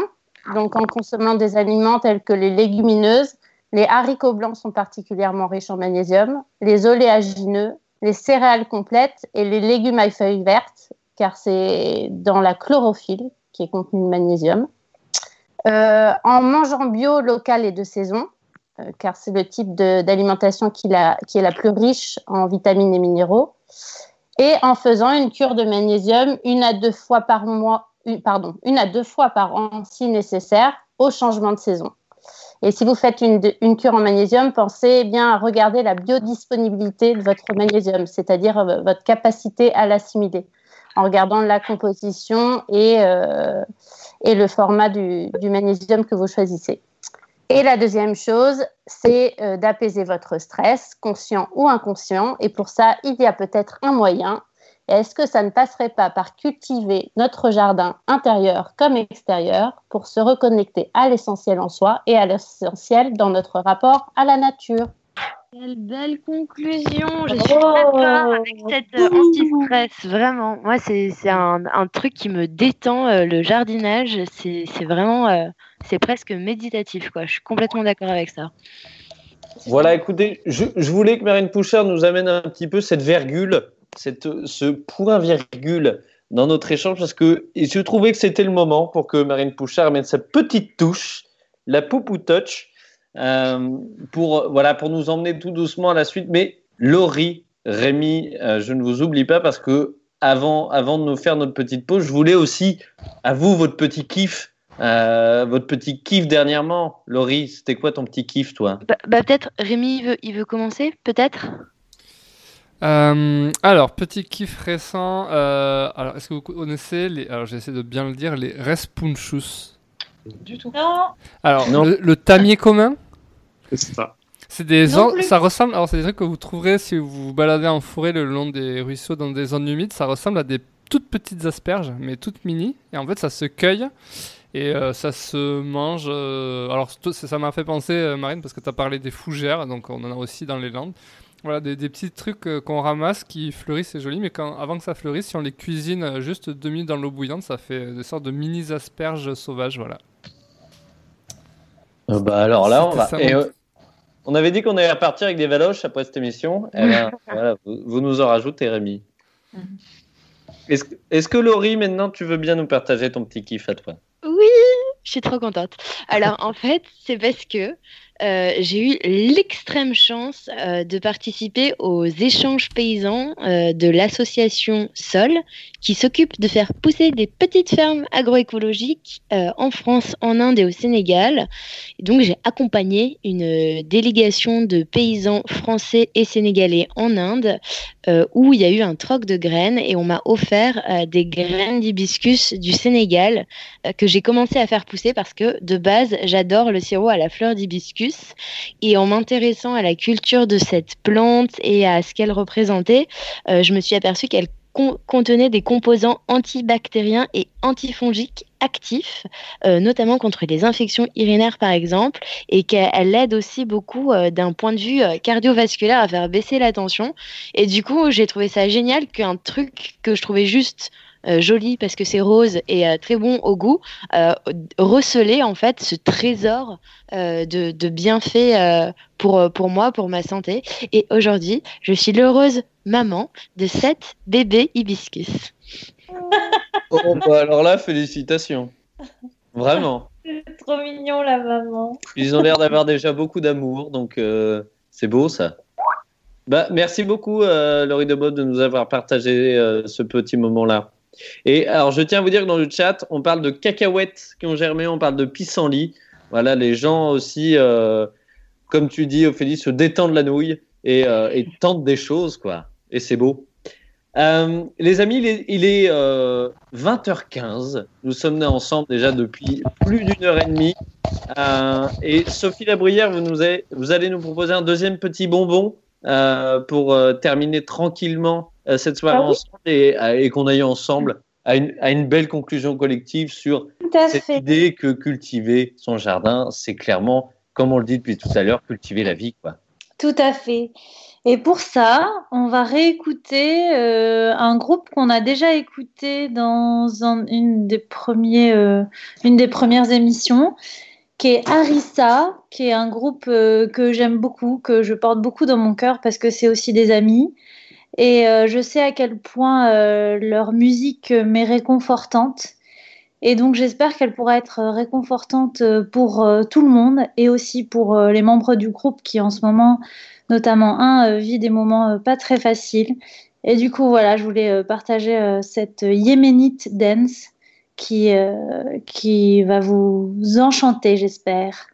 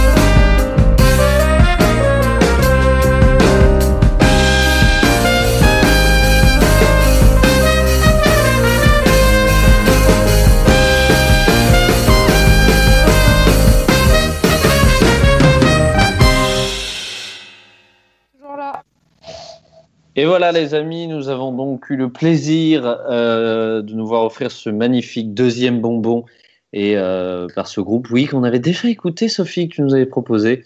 Et c'est à chaque fois un petit bonheur. Merci Sophie pour ce oui, bonbon. allez les écouter, c'est merveilleux ce qu'ils font. Euh, messieurs, dames, Voilà bientôt deux heures que nous sommes ensemble. Il nous reste une dizaine de minutes d'émission avant le docu du dimanche qui est proposé sur la plateforme Imago TV et qui va nous être présenté dans quelques minutes par Sophie Labruyère. On a euh, parlé de tant de choses une fois de plus dans ce sujet. On a d'abord parlé de la résilience alimentaire. Nous avons parlé ensuite de la permaculture et de sa philosophie. Et euh, ça a bien englobé ce thème qui était cultiver son jardin, c'est cultiver la vie. Et euh, avant de terminer cette émission, j'aurais voulu un petit mot de chacun sur cette phrase-là, qui est cultiver notre jardin, c'est cultiver la vie. Euh, voilà. Est-ce que Ophélie, tu voulais ajouter quelque chose à tout ça et nous, nous en dire euh, Je vais pas être très originale, mais moi j'ai un, j'ai un truc que je dis à chaque, à chaque fin de mes vidéos, c'est euh, plantez-vous, plantez tout, plantez partout, parce que parce que voilà, c'est important de se planter, de tout planter, de tout planter, Bah, y compris soi. bah, Elle est géniale. cette- Moi, je l'aime bien cette conclusion. Elle est trop bien. C'est- Bah, répandez-la au plus grand nombre. Écoute, on va la répandre. On va la répandre. Elle a été dite là, on va la répandre. Euh, Christophe, toi, qu'est-ce que qu'est-ce que ça te dit euh, encore cette phrase de, de cultiver son jardin, c'est cultiver la vie. Au-delà de tout ce que tu nous as partagé, qu'est-ce que ça te dit de plus? Hmm. Alors, pour rester un peu dans ma ligne, j'aurais tendance à dire euh, de commencer peut-être par essayer de reconnaître les plantes qu'il y a sur la parcelle qu'on veut cultiver avant de la cultiver, voir la vie qu'il y a déjà, essayer aussi de comprendre son sol en se renseignant sur les plantes bioindicatrices. Il les plantes qui indiquent un type de sol, est-ce qu'il est acide, est-ce qu'il est tassé, est-ce qu'il est saturé en eau, est-ce qu'il y a éventuellement de la pollution dedans, etc. Et ensuite, quand on aura toutes ces informations, on pourra cultiver de manière plus adaptée, tout en laissant, je pense, c'est une bonne idée de laisser quelques plantes sauvages qui peuvent aussi aider à ce qu'il y ait moins de pathogènes, parce que les plantes sauvages, elles, sont généralement plus adaptées. Donc, oui, la, diversité de légumes et de fruits, mais aussi laisser les plantes sauvages par-ci, par-là, pour, euh, bah, que le potager soit pérenne et, vivant, et sauvage un peu. Voilà. Est-ce que, est que les amis, euh, vous, Sophie, Laurie, est-ce que vous vouliez rajouter un petit peu quelque chose sur notre sujet de ce soir? Euh, bah, non, rajouter, non. Je suis très heureuse d'avoir entendu tout ce que j'ai entendu. J'ai beaucoup aimé le, le petit tuto de par quoi on peut commencer et, euh, et qu'est-ce qu'on peut euh, faire pousser chez soi, euh, même en ville. Euh, voilà, euh, non, je suis, je suis ravie. Euh, Merci à tout le monde d'avoir partagé vos, vos savoir-faire et vos connaissances. Et, euh, et de mon co- ah pardon, tu vas Non, dire. non, vas-y, vas-y, vas-y. Après, je demanderai à Rémi s'il y a quelques mots, mais tu voulais nous rajouter quelque chose, euh, Laurie Euh, yes, c'est parce qu'au début de l'émission, il y a un, auditeur, Nicolas, qui a dit d'habitude j'écoute Radio, Radio Meute euh, pour avoir un peu une dose de chouette de, de bonne humeur et euh, là c'était un peu anxiogène. Et en fait, euh, moi dans mon développement intérieur euh, écologique, ça a été d'abord un gros coup de poing euh, anxiogène, une grosse prise de conscience euh, qui m'a tournée vers l'autonomie alimentaire. Et euh, en faisant ça, j'ai rencontré des gens incroyables qui déplacent des montagnes tous les jours, qui, sont juste une, source d'inspiration et d'émerveillement énorme. Euh, j'ai appris énormément de choses. Et, euh, et finalement, en cultivant mon jardin, eh ben, je, me suis plutôt cultivée moi-même. Et euh, je me suis entourée et inscrite dans un écosystème qui est beaucoup plus en accord avec mes idéaux profonds, les idéaux que quand je disais quand j'étais plus jeune, on, on me presque rejetait en disant que j'étais trop rêveuse et trop idéaliste eh ben, cultiver un jardin, ça m'a permis d'être idéaliste, mais concrètement dans ma vie de tous les jours. Le sniper est bien avec nous. Le sniper, il est là. Euh, Rémi, est-ce que tu voulais nous, nous Comment dire tu veux que je passe après ça Franchement, c'est pas Ah, je possible. sais Non, mais vraiment, Ah, non, mais. Si- si- non, mais on peut avoir un déclic par le, le- le- la peur ou le truc anxiogène. Si- sinon, on peut l'avoir par le rire. Je vous réfère à une des précédentes émissions. N'hésitez pas à les écouter. Elles sont disponibles en replay, auto-promo. Et sinon, cultiver son jardin, je sais pas. euh, moi, ça me fait penser un peu à la citation dans Candide, euh, où en gros, euh, Oh. ça veut dire. euh, euh, plutôt se préoccuper des choses qu'on peut changer et essayer de mettre de côté celles qu'au final sur lesquelles on n'aura pas d'influence. Donc ben, commencer voilà, par euh, essayer de faire les choses par soi-même, euh, essayer, cultiver voilà, son, son vrai jardin au sens premier du terme et vraiment euh, prendre du plaisir dans les choses qu'on peut vraiment changer et sur lesquelles on peut avoir un, un impact. Candide, qui est bien évidemment une œuvre de Voltaire. Voilà, merci. Pour savoir qui allait le dire en premier Sophie était mutée. C'est bien évidemment une œuvre de Voltaire, je voulais le citer, comme quoi les grands esprits se rencontrent, Rémi. Euh, tout, tout, est dit. Savoir qu'on a perdu malheureusement Julie Bernier. Euh, on va essayer de la retrouver avant la fin de l'émission. Euh, Marine Pouchard, en deux mots, avant qu'on laisse Sophie Labruyère nous faire le, cinémeute, est-ce que vous vouliez dire un petit peu, vous, votre vision de se cultiver son jardin, c'est cultiver la vie? Oh bah, Tout a été dit, je pense, mais non, moi, ça me ramène au fait de cultiver son jardin intérieur. Et puis, plus on cultive son jardin intérieur, plus je pense on développe un amour du vivant et plus on cultive son jardin quelque part extérieur, c'est-à-dire au sens strict du terme. Oh, je fais un cœur avec les mains. On ne le voit pas, mais je fais un cœur avec les mains. Sophie Labruyère, trois minutes avant la fin de l'émission. Eh ben, vous m'aidez pas. Hein. C'est à vous à rappeler qu'il y a juste après le billet d'humeur, évidemment, de Patrick. On n'oublie pas. C'est à vous, Sophie. Oui, alors on va être un petit peu en retard du coup, mais euh, alors euh, d'abord, moi, mon cinémeute, en fait, il est un peu multiple et riche parce que j'aimerais euh, vous inviter à la curiosité pour que vous puissiez euh, essayer plusieurs trucs et puis finalement cultiver votre jardin culturel à vous. Oh. D'abord, euh, quelque chose qui est super chouette, le festival à la maison du journal Trois Couleurs, qui est le journal cinéma de, des, cinémas MK2, euh, qui propose pendant le confinement une ribambelle de recommandations culturelles et notamment un top film euh, qui est en libre accès, c'est totalement gratuit et il y a de tout foncé, c'est vraiment un bonheur. Ensuite, euh, je vous invite à aller découvrir aussi Replay, euh, qui est une web série de Mathias Castagnaro et Xavier Reim. Euh, il y a huit épisodes, huit courts métrages de moins de 10 minutes qui sont disponibles euh, gratuitement aussi sur la plateforme arte.tv. Et c'est une série qui reprend des scènes de grands classiques de théâtre en plan séquence. Et c'est un peu comme dans, j'imagine que vous connaissez Roméo plus Juliette de Baz Luhrmann avec DiCaprio et Claire Danes. C'est un peu dans le même style. C'est des plans séquences. Le texte original reste intact. Il est simplement posé dans un univers contemporain. Et ça nous montre vraiment à quel point nos sujets de société sont intemporels. Euh, et souvent, euh, d'ailleurs, je vous invite à retourner vers des œuvres anciennes, qu'elles soient littéraires ou cinématographiques. C'est toujours une très belle façon de réfléchir à, à, notre présent, en fait. Et enfin, bien sûr, maintenant tout de suite après l'émission, il y a le docu du dimanche soir d'Imago TV. Euh, ce soir, c'est Artiste de la vie, un film de Pierre West Westerlink. J'espère que je le dis bien, pardon si, je l'ai écorché. Euh, c'est un documentaire qui est euh, produit et distribué par Kamehameha, les passeurs de films inspirants, euh, qui ont déjà accompagné Enquête de sens, qu'on a déjà vu il y a quelques semaines dans Radio Meute. Et c'est pas qu'un film, c'est aussi une campagne citoyenne pour se mettre en mouvement et mettre son potentiel au service du monde. Et euh, vraiment, ce documentaire est merveilleux, ça marche très bien, c'est un vrai shoot d'espoir et de motivation. Ça invite à se poser les bonnes questions quand on sent que ben, on a envie de faire autre chose de sa vie, euh, mais qu'on est un petit peu perdu. Et ben là, euh, ça vous ça vous invite à vraiment bien le faire et à trouver des réponses. Donc voilà. J'avais très envie de citer une, une personne qui, qui, dans ce film, dit il convient dans la vie d'être des nomades de l'interrogation plus que des sédentaires de la certitude. Et c'est vraiment ça, c'est vous inviter à toujours vous poser des questions pour toujours aller vers le mieux, euh, plutôt que de rester euh, campé dans ses certitudes et de ne pas bouger. Voilà. Écoutez, et maintenant, le Rimago. Merci Sophie Labruyère. Pile, pile à temps, en plus, telle une horloge euh, suisse, vous avez su gérer le temps parfaitement, car oui, ceux qui veulent suivre ce documentaire, c'est là, c'est dans quelques instants sur Imago.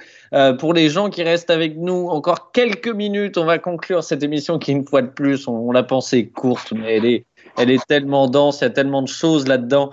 Euh, on va terminer cette émission avec, bien évidemment, le billet d'humeur de Patrick qu'il écrit toutes les semaines, euh, qui va conclure cette émission. Avant cela, j'aimerais rajouter le mot de la fin de Julie, qui était que l'émerveillement que j'ai chaque jour à admirer mes plantes grandir est sembla semblable à l'enfance. C'est aussi ce qui est merveilleux, découvrir chaque jour la nature comme la première fois avec des yeux d'enfant.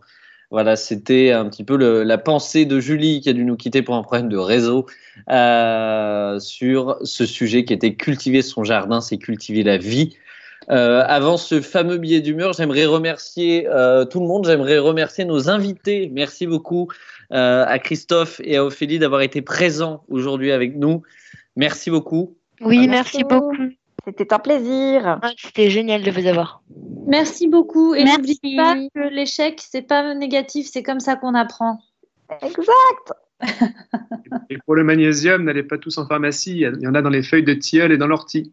Alors, je- Amen. Justement, Christophe et Ophélie, euh, comme je l'ai fait la semaine dernière et je le fais aussi maintenant ce soir, euh, je vous propose euh, de débriefer avec nous dans la semaine prochaine en live sur Instagram si, si vous en avez l'envie pour aller un tout petit peu plus loin dans cette émission, des choses qu'on n'a pas eu le temps de se dire, par exemple l'anecdote que tu viens de nous partager, Christophe.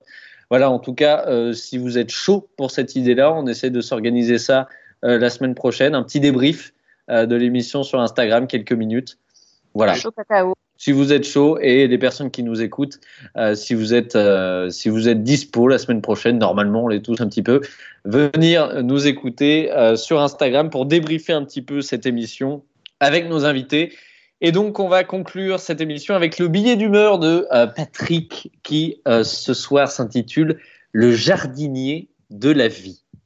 Cultiver ton jardin et cultiver ta vie, cela devient plus sain si tu as les outils. Défricher ton jardin, petit enfant syrien, indécente agonie du chemin de ta vie. Mais si dans ta jeunesse, ton jardin est un culte, long moment de tristesse, l'avenir le chahute. Alors cultiver l'âme pour embellir ta vie, savoir chasser l'infâme sans risquer la vanille. De rêve en métaphore, la parole est richesse, devenir sémaphore sans pâtir de faiblesse. Pour que la graine germe au jardin des pensées, sans être visionnaire, il suffit d'être aimé. D'une vie poétique, oser avoir l'audace, vision anachronique d'un jardin dans l'espace. Voilà, mon jardinier, que ta moisson soit belle. Des mots fais-nous rêver, des fruits, des arcs-en-ciel. Oh Patrick, à chaque fois, à chaque Oui, fois, il, nous Patrick. fait, euh, il nous met des petits cœurs dans les oreilles. Hein. Des petits papillons, c'est ce qu'il a rajouté en bas à sa signature. Euh, une fois de plus, si vous voulez retrouver ce billet d'humeur, évidemment, on le partage toute la semaine prochaine, comme les cinémeutes et comme les meutes le son, euh, toute la semaine sur nos réseaux sociaux. Et vous pouvez aussi retrouver d'autres billets d'humeur et d'autres textes qu'il a écrits sur son, son Instagram perso, euh, Patrick Carboni, car oui, c'est mon père, on est comme les Astiers, on travaille en famille. Euh, en tout cas, euh, merci à tous d'avoir suivi cette émission qui était une fois de plus très riche. Merci à Sophie, merci à Laurie, merci à Rémi, merci à Marine, merci à Julie, merci une fois de plus à nos invités. Merci à vous de nous avoir euh, suivis pour cette septième émission. On se retrouve dimanche prochain pour un nouveau sujet. En tout cas, voilà, on a, on a discuté pendant deux heures. On a essayé d'amener des réponses. On n'a pas amené des solutions. On n'a pas changé le monde, mais on a eu le plaisir de l'échanger. Merci à tous et à la semaine prochaine. Merci à tous. Merci, Benjamin Carboni.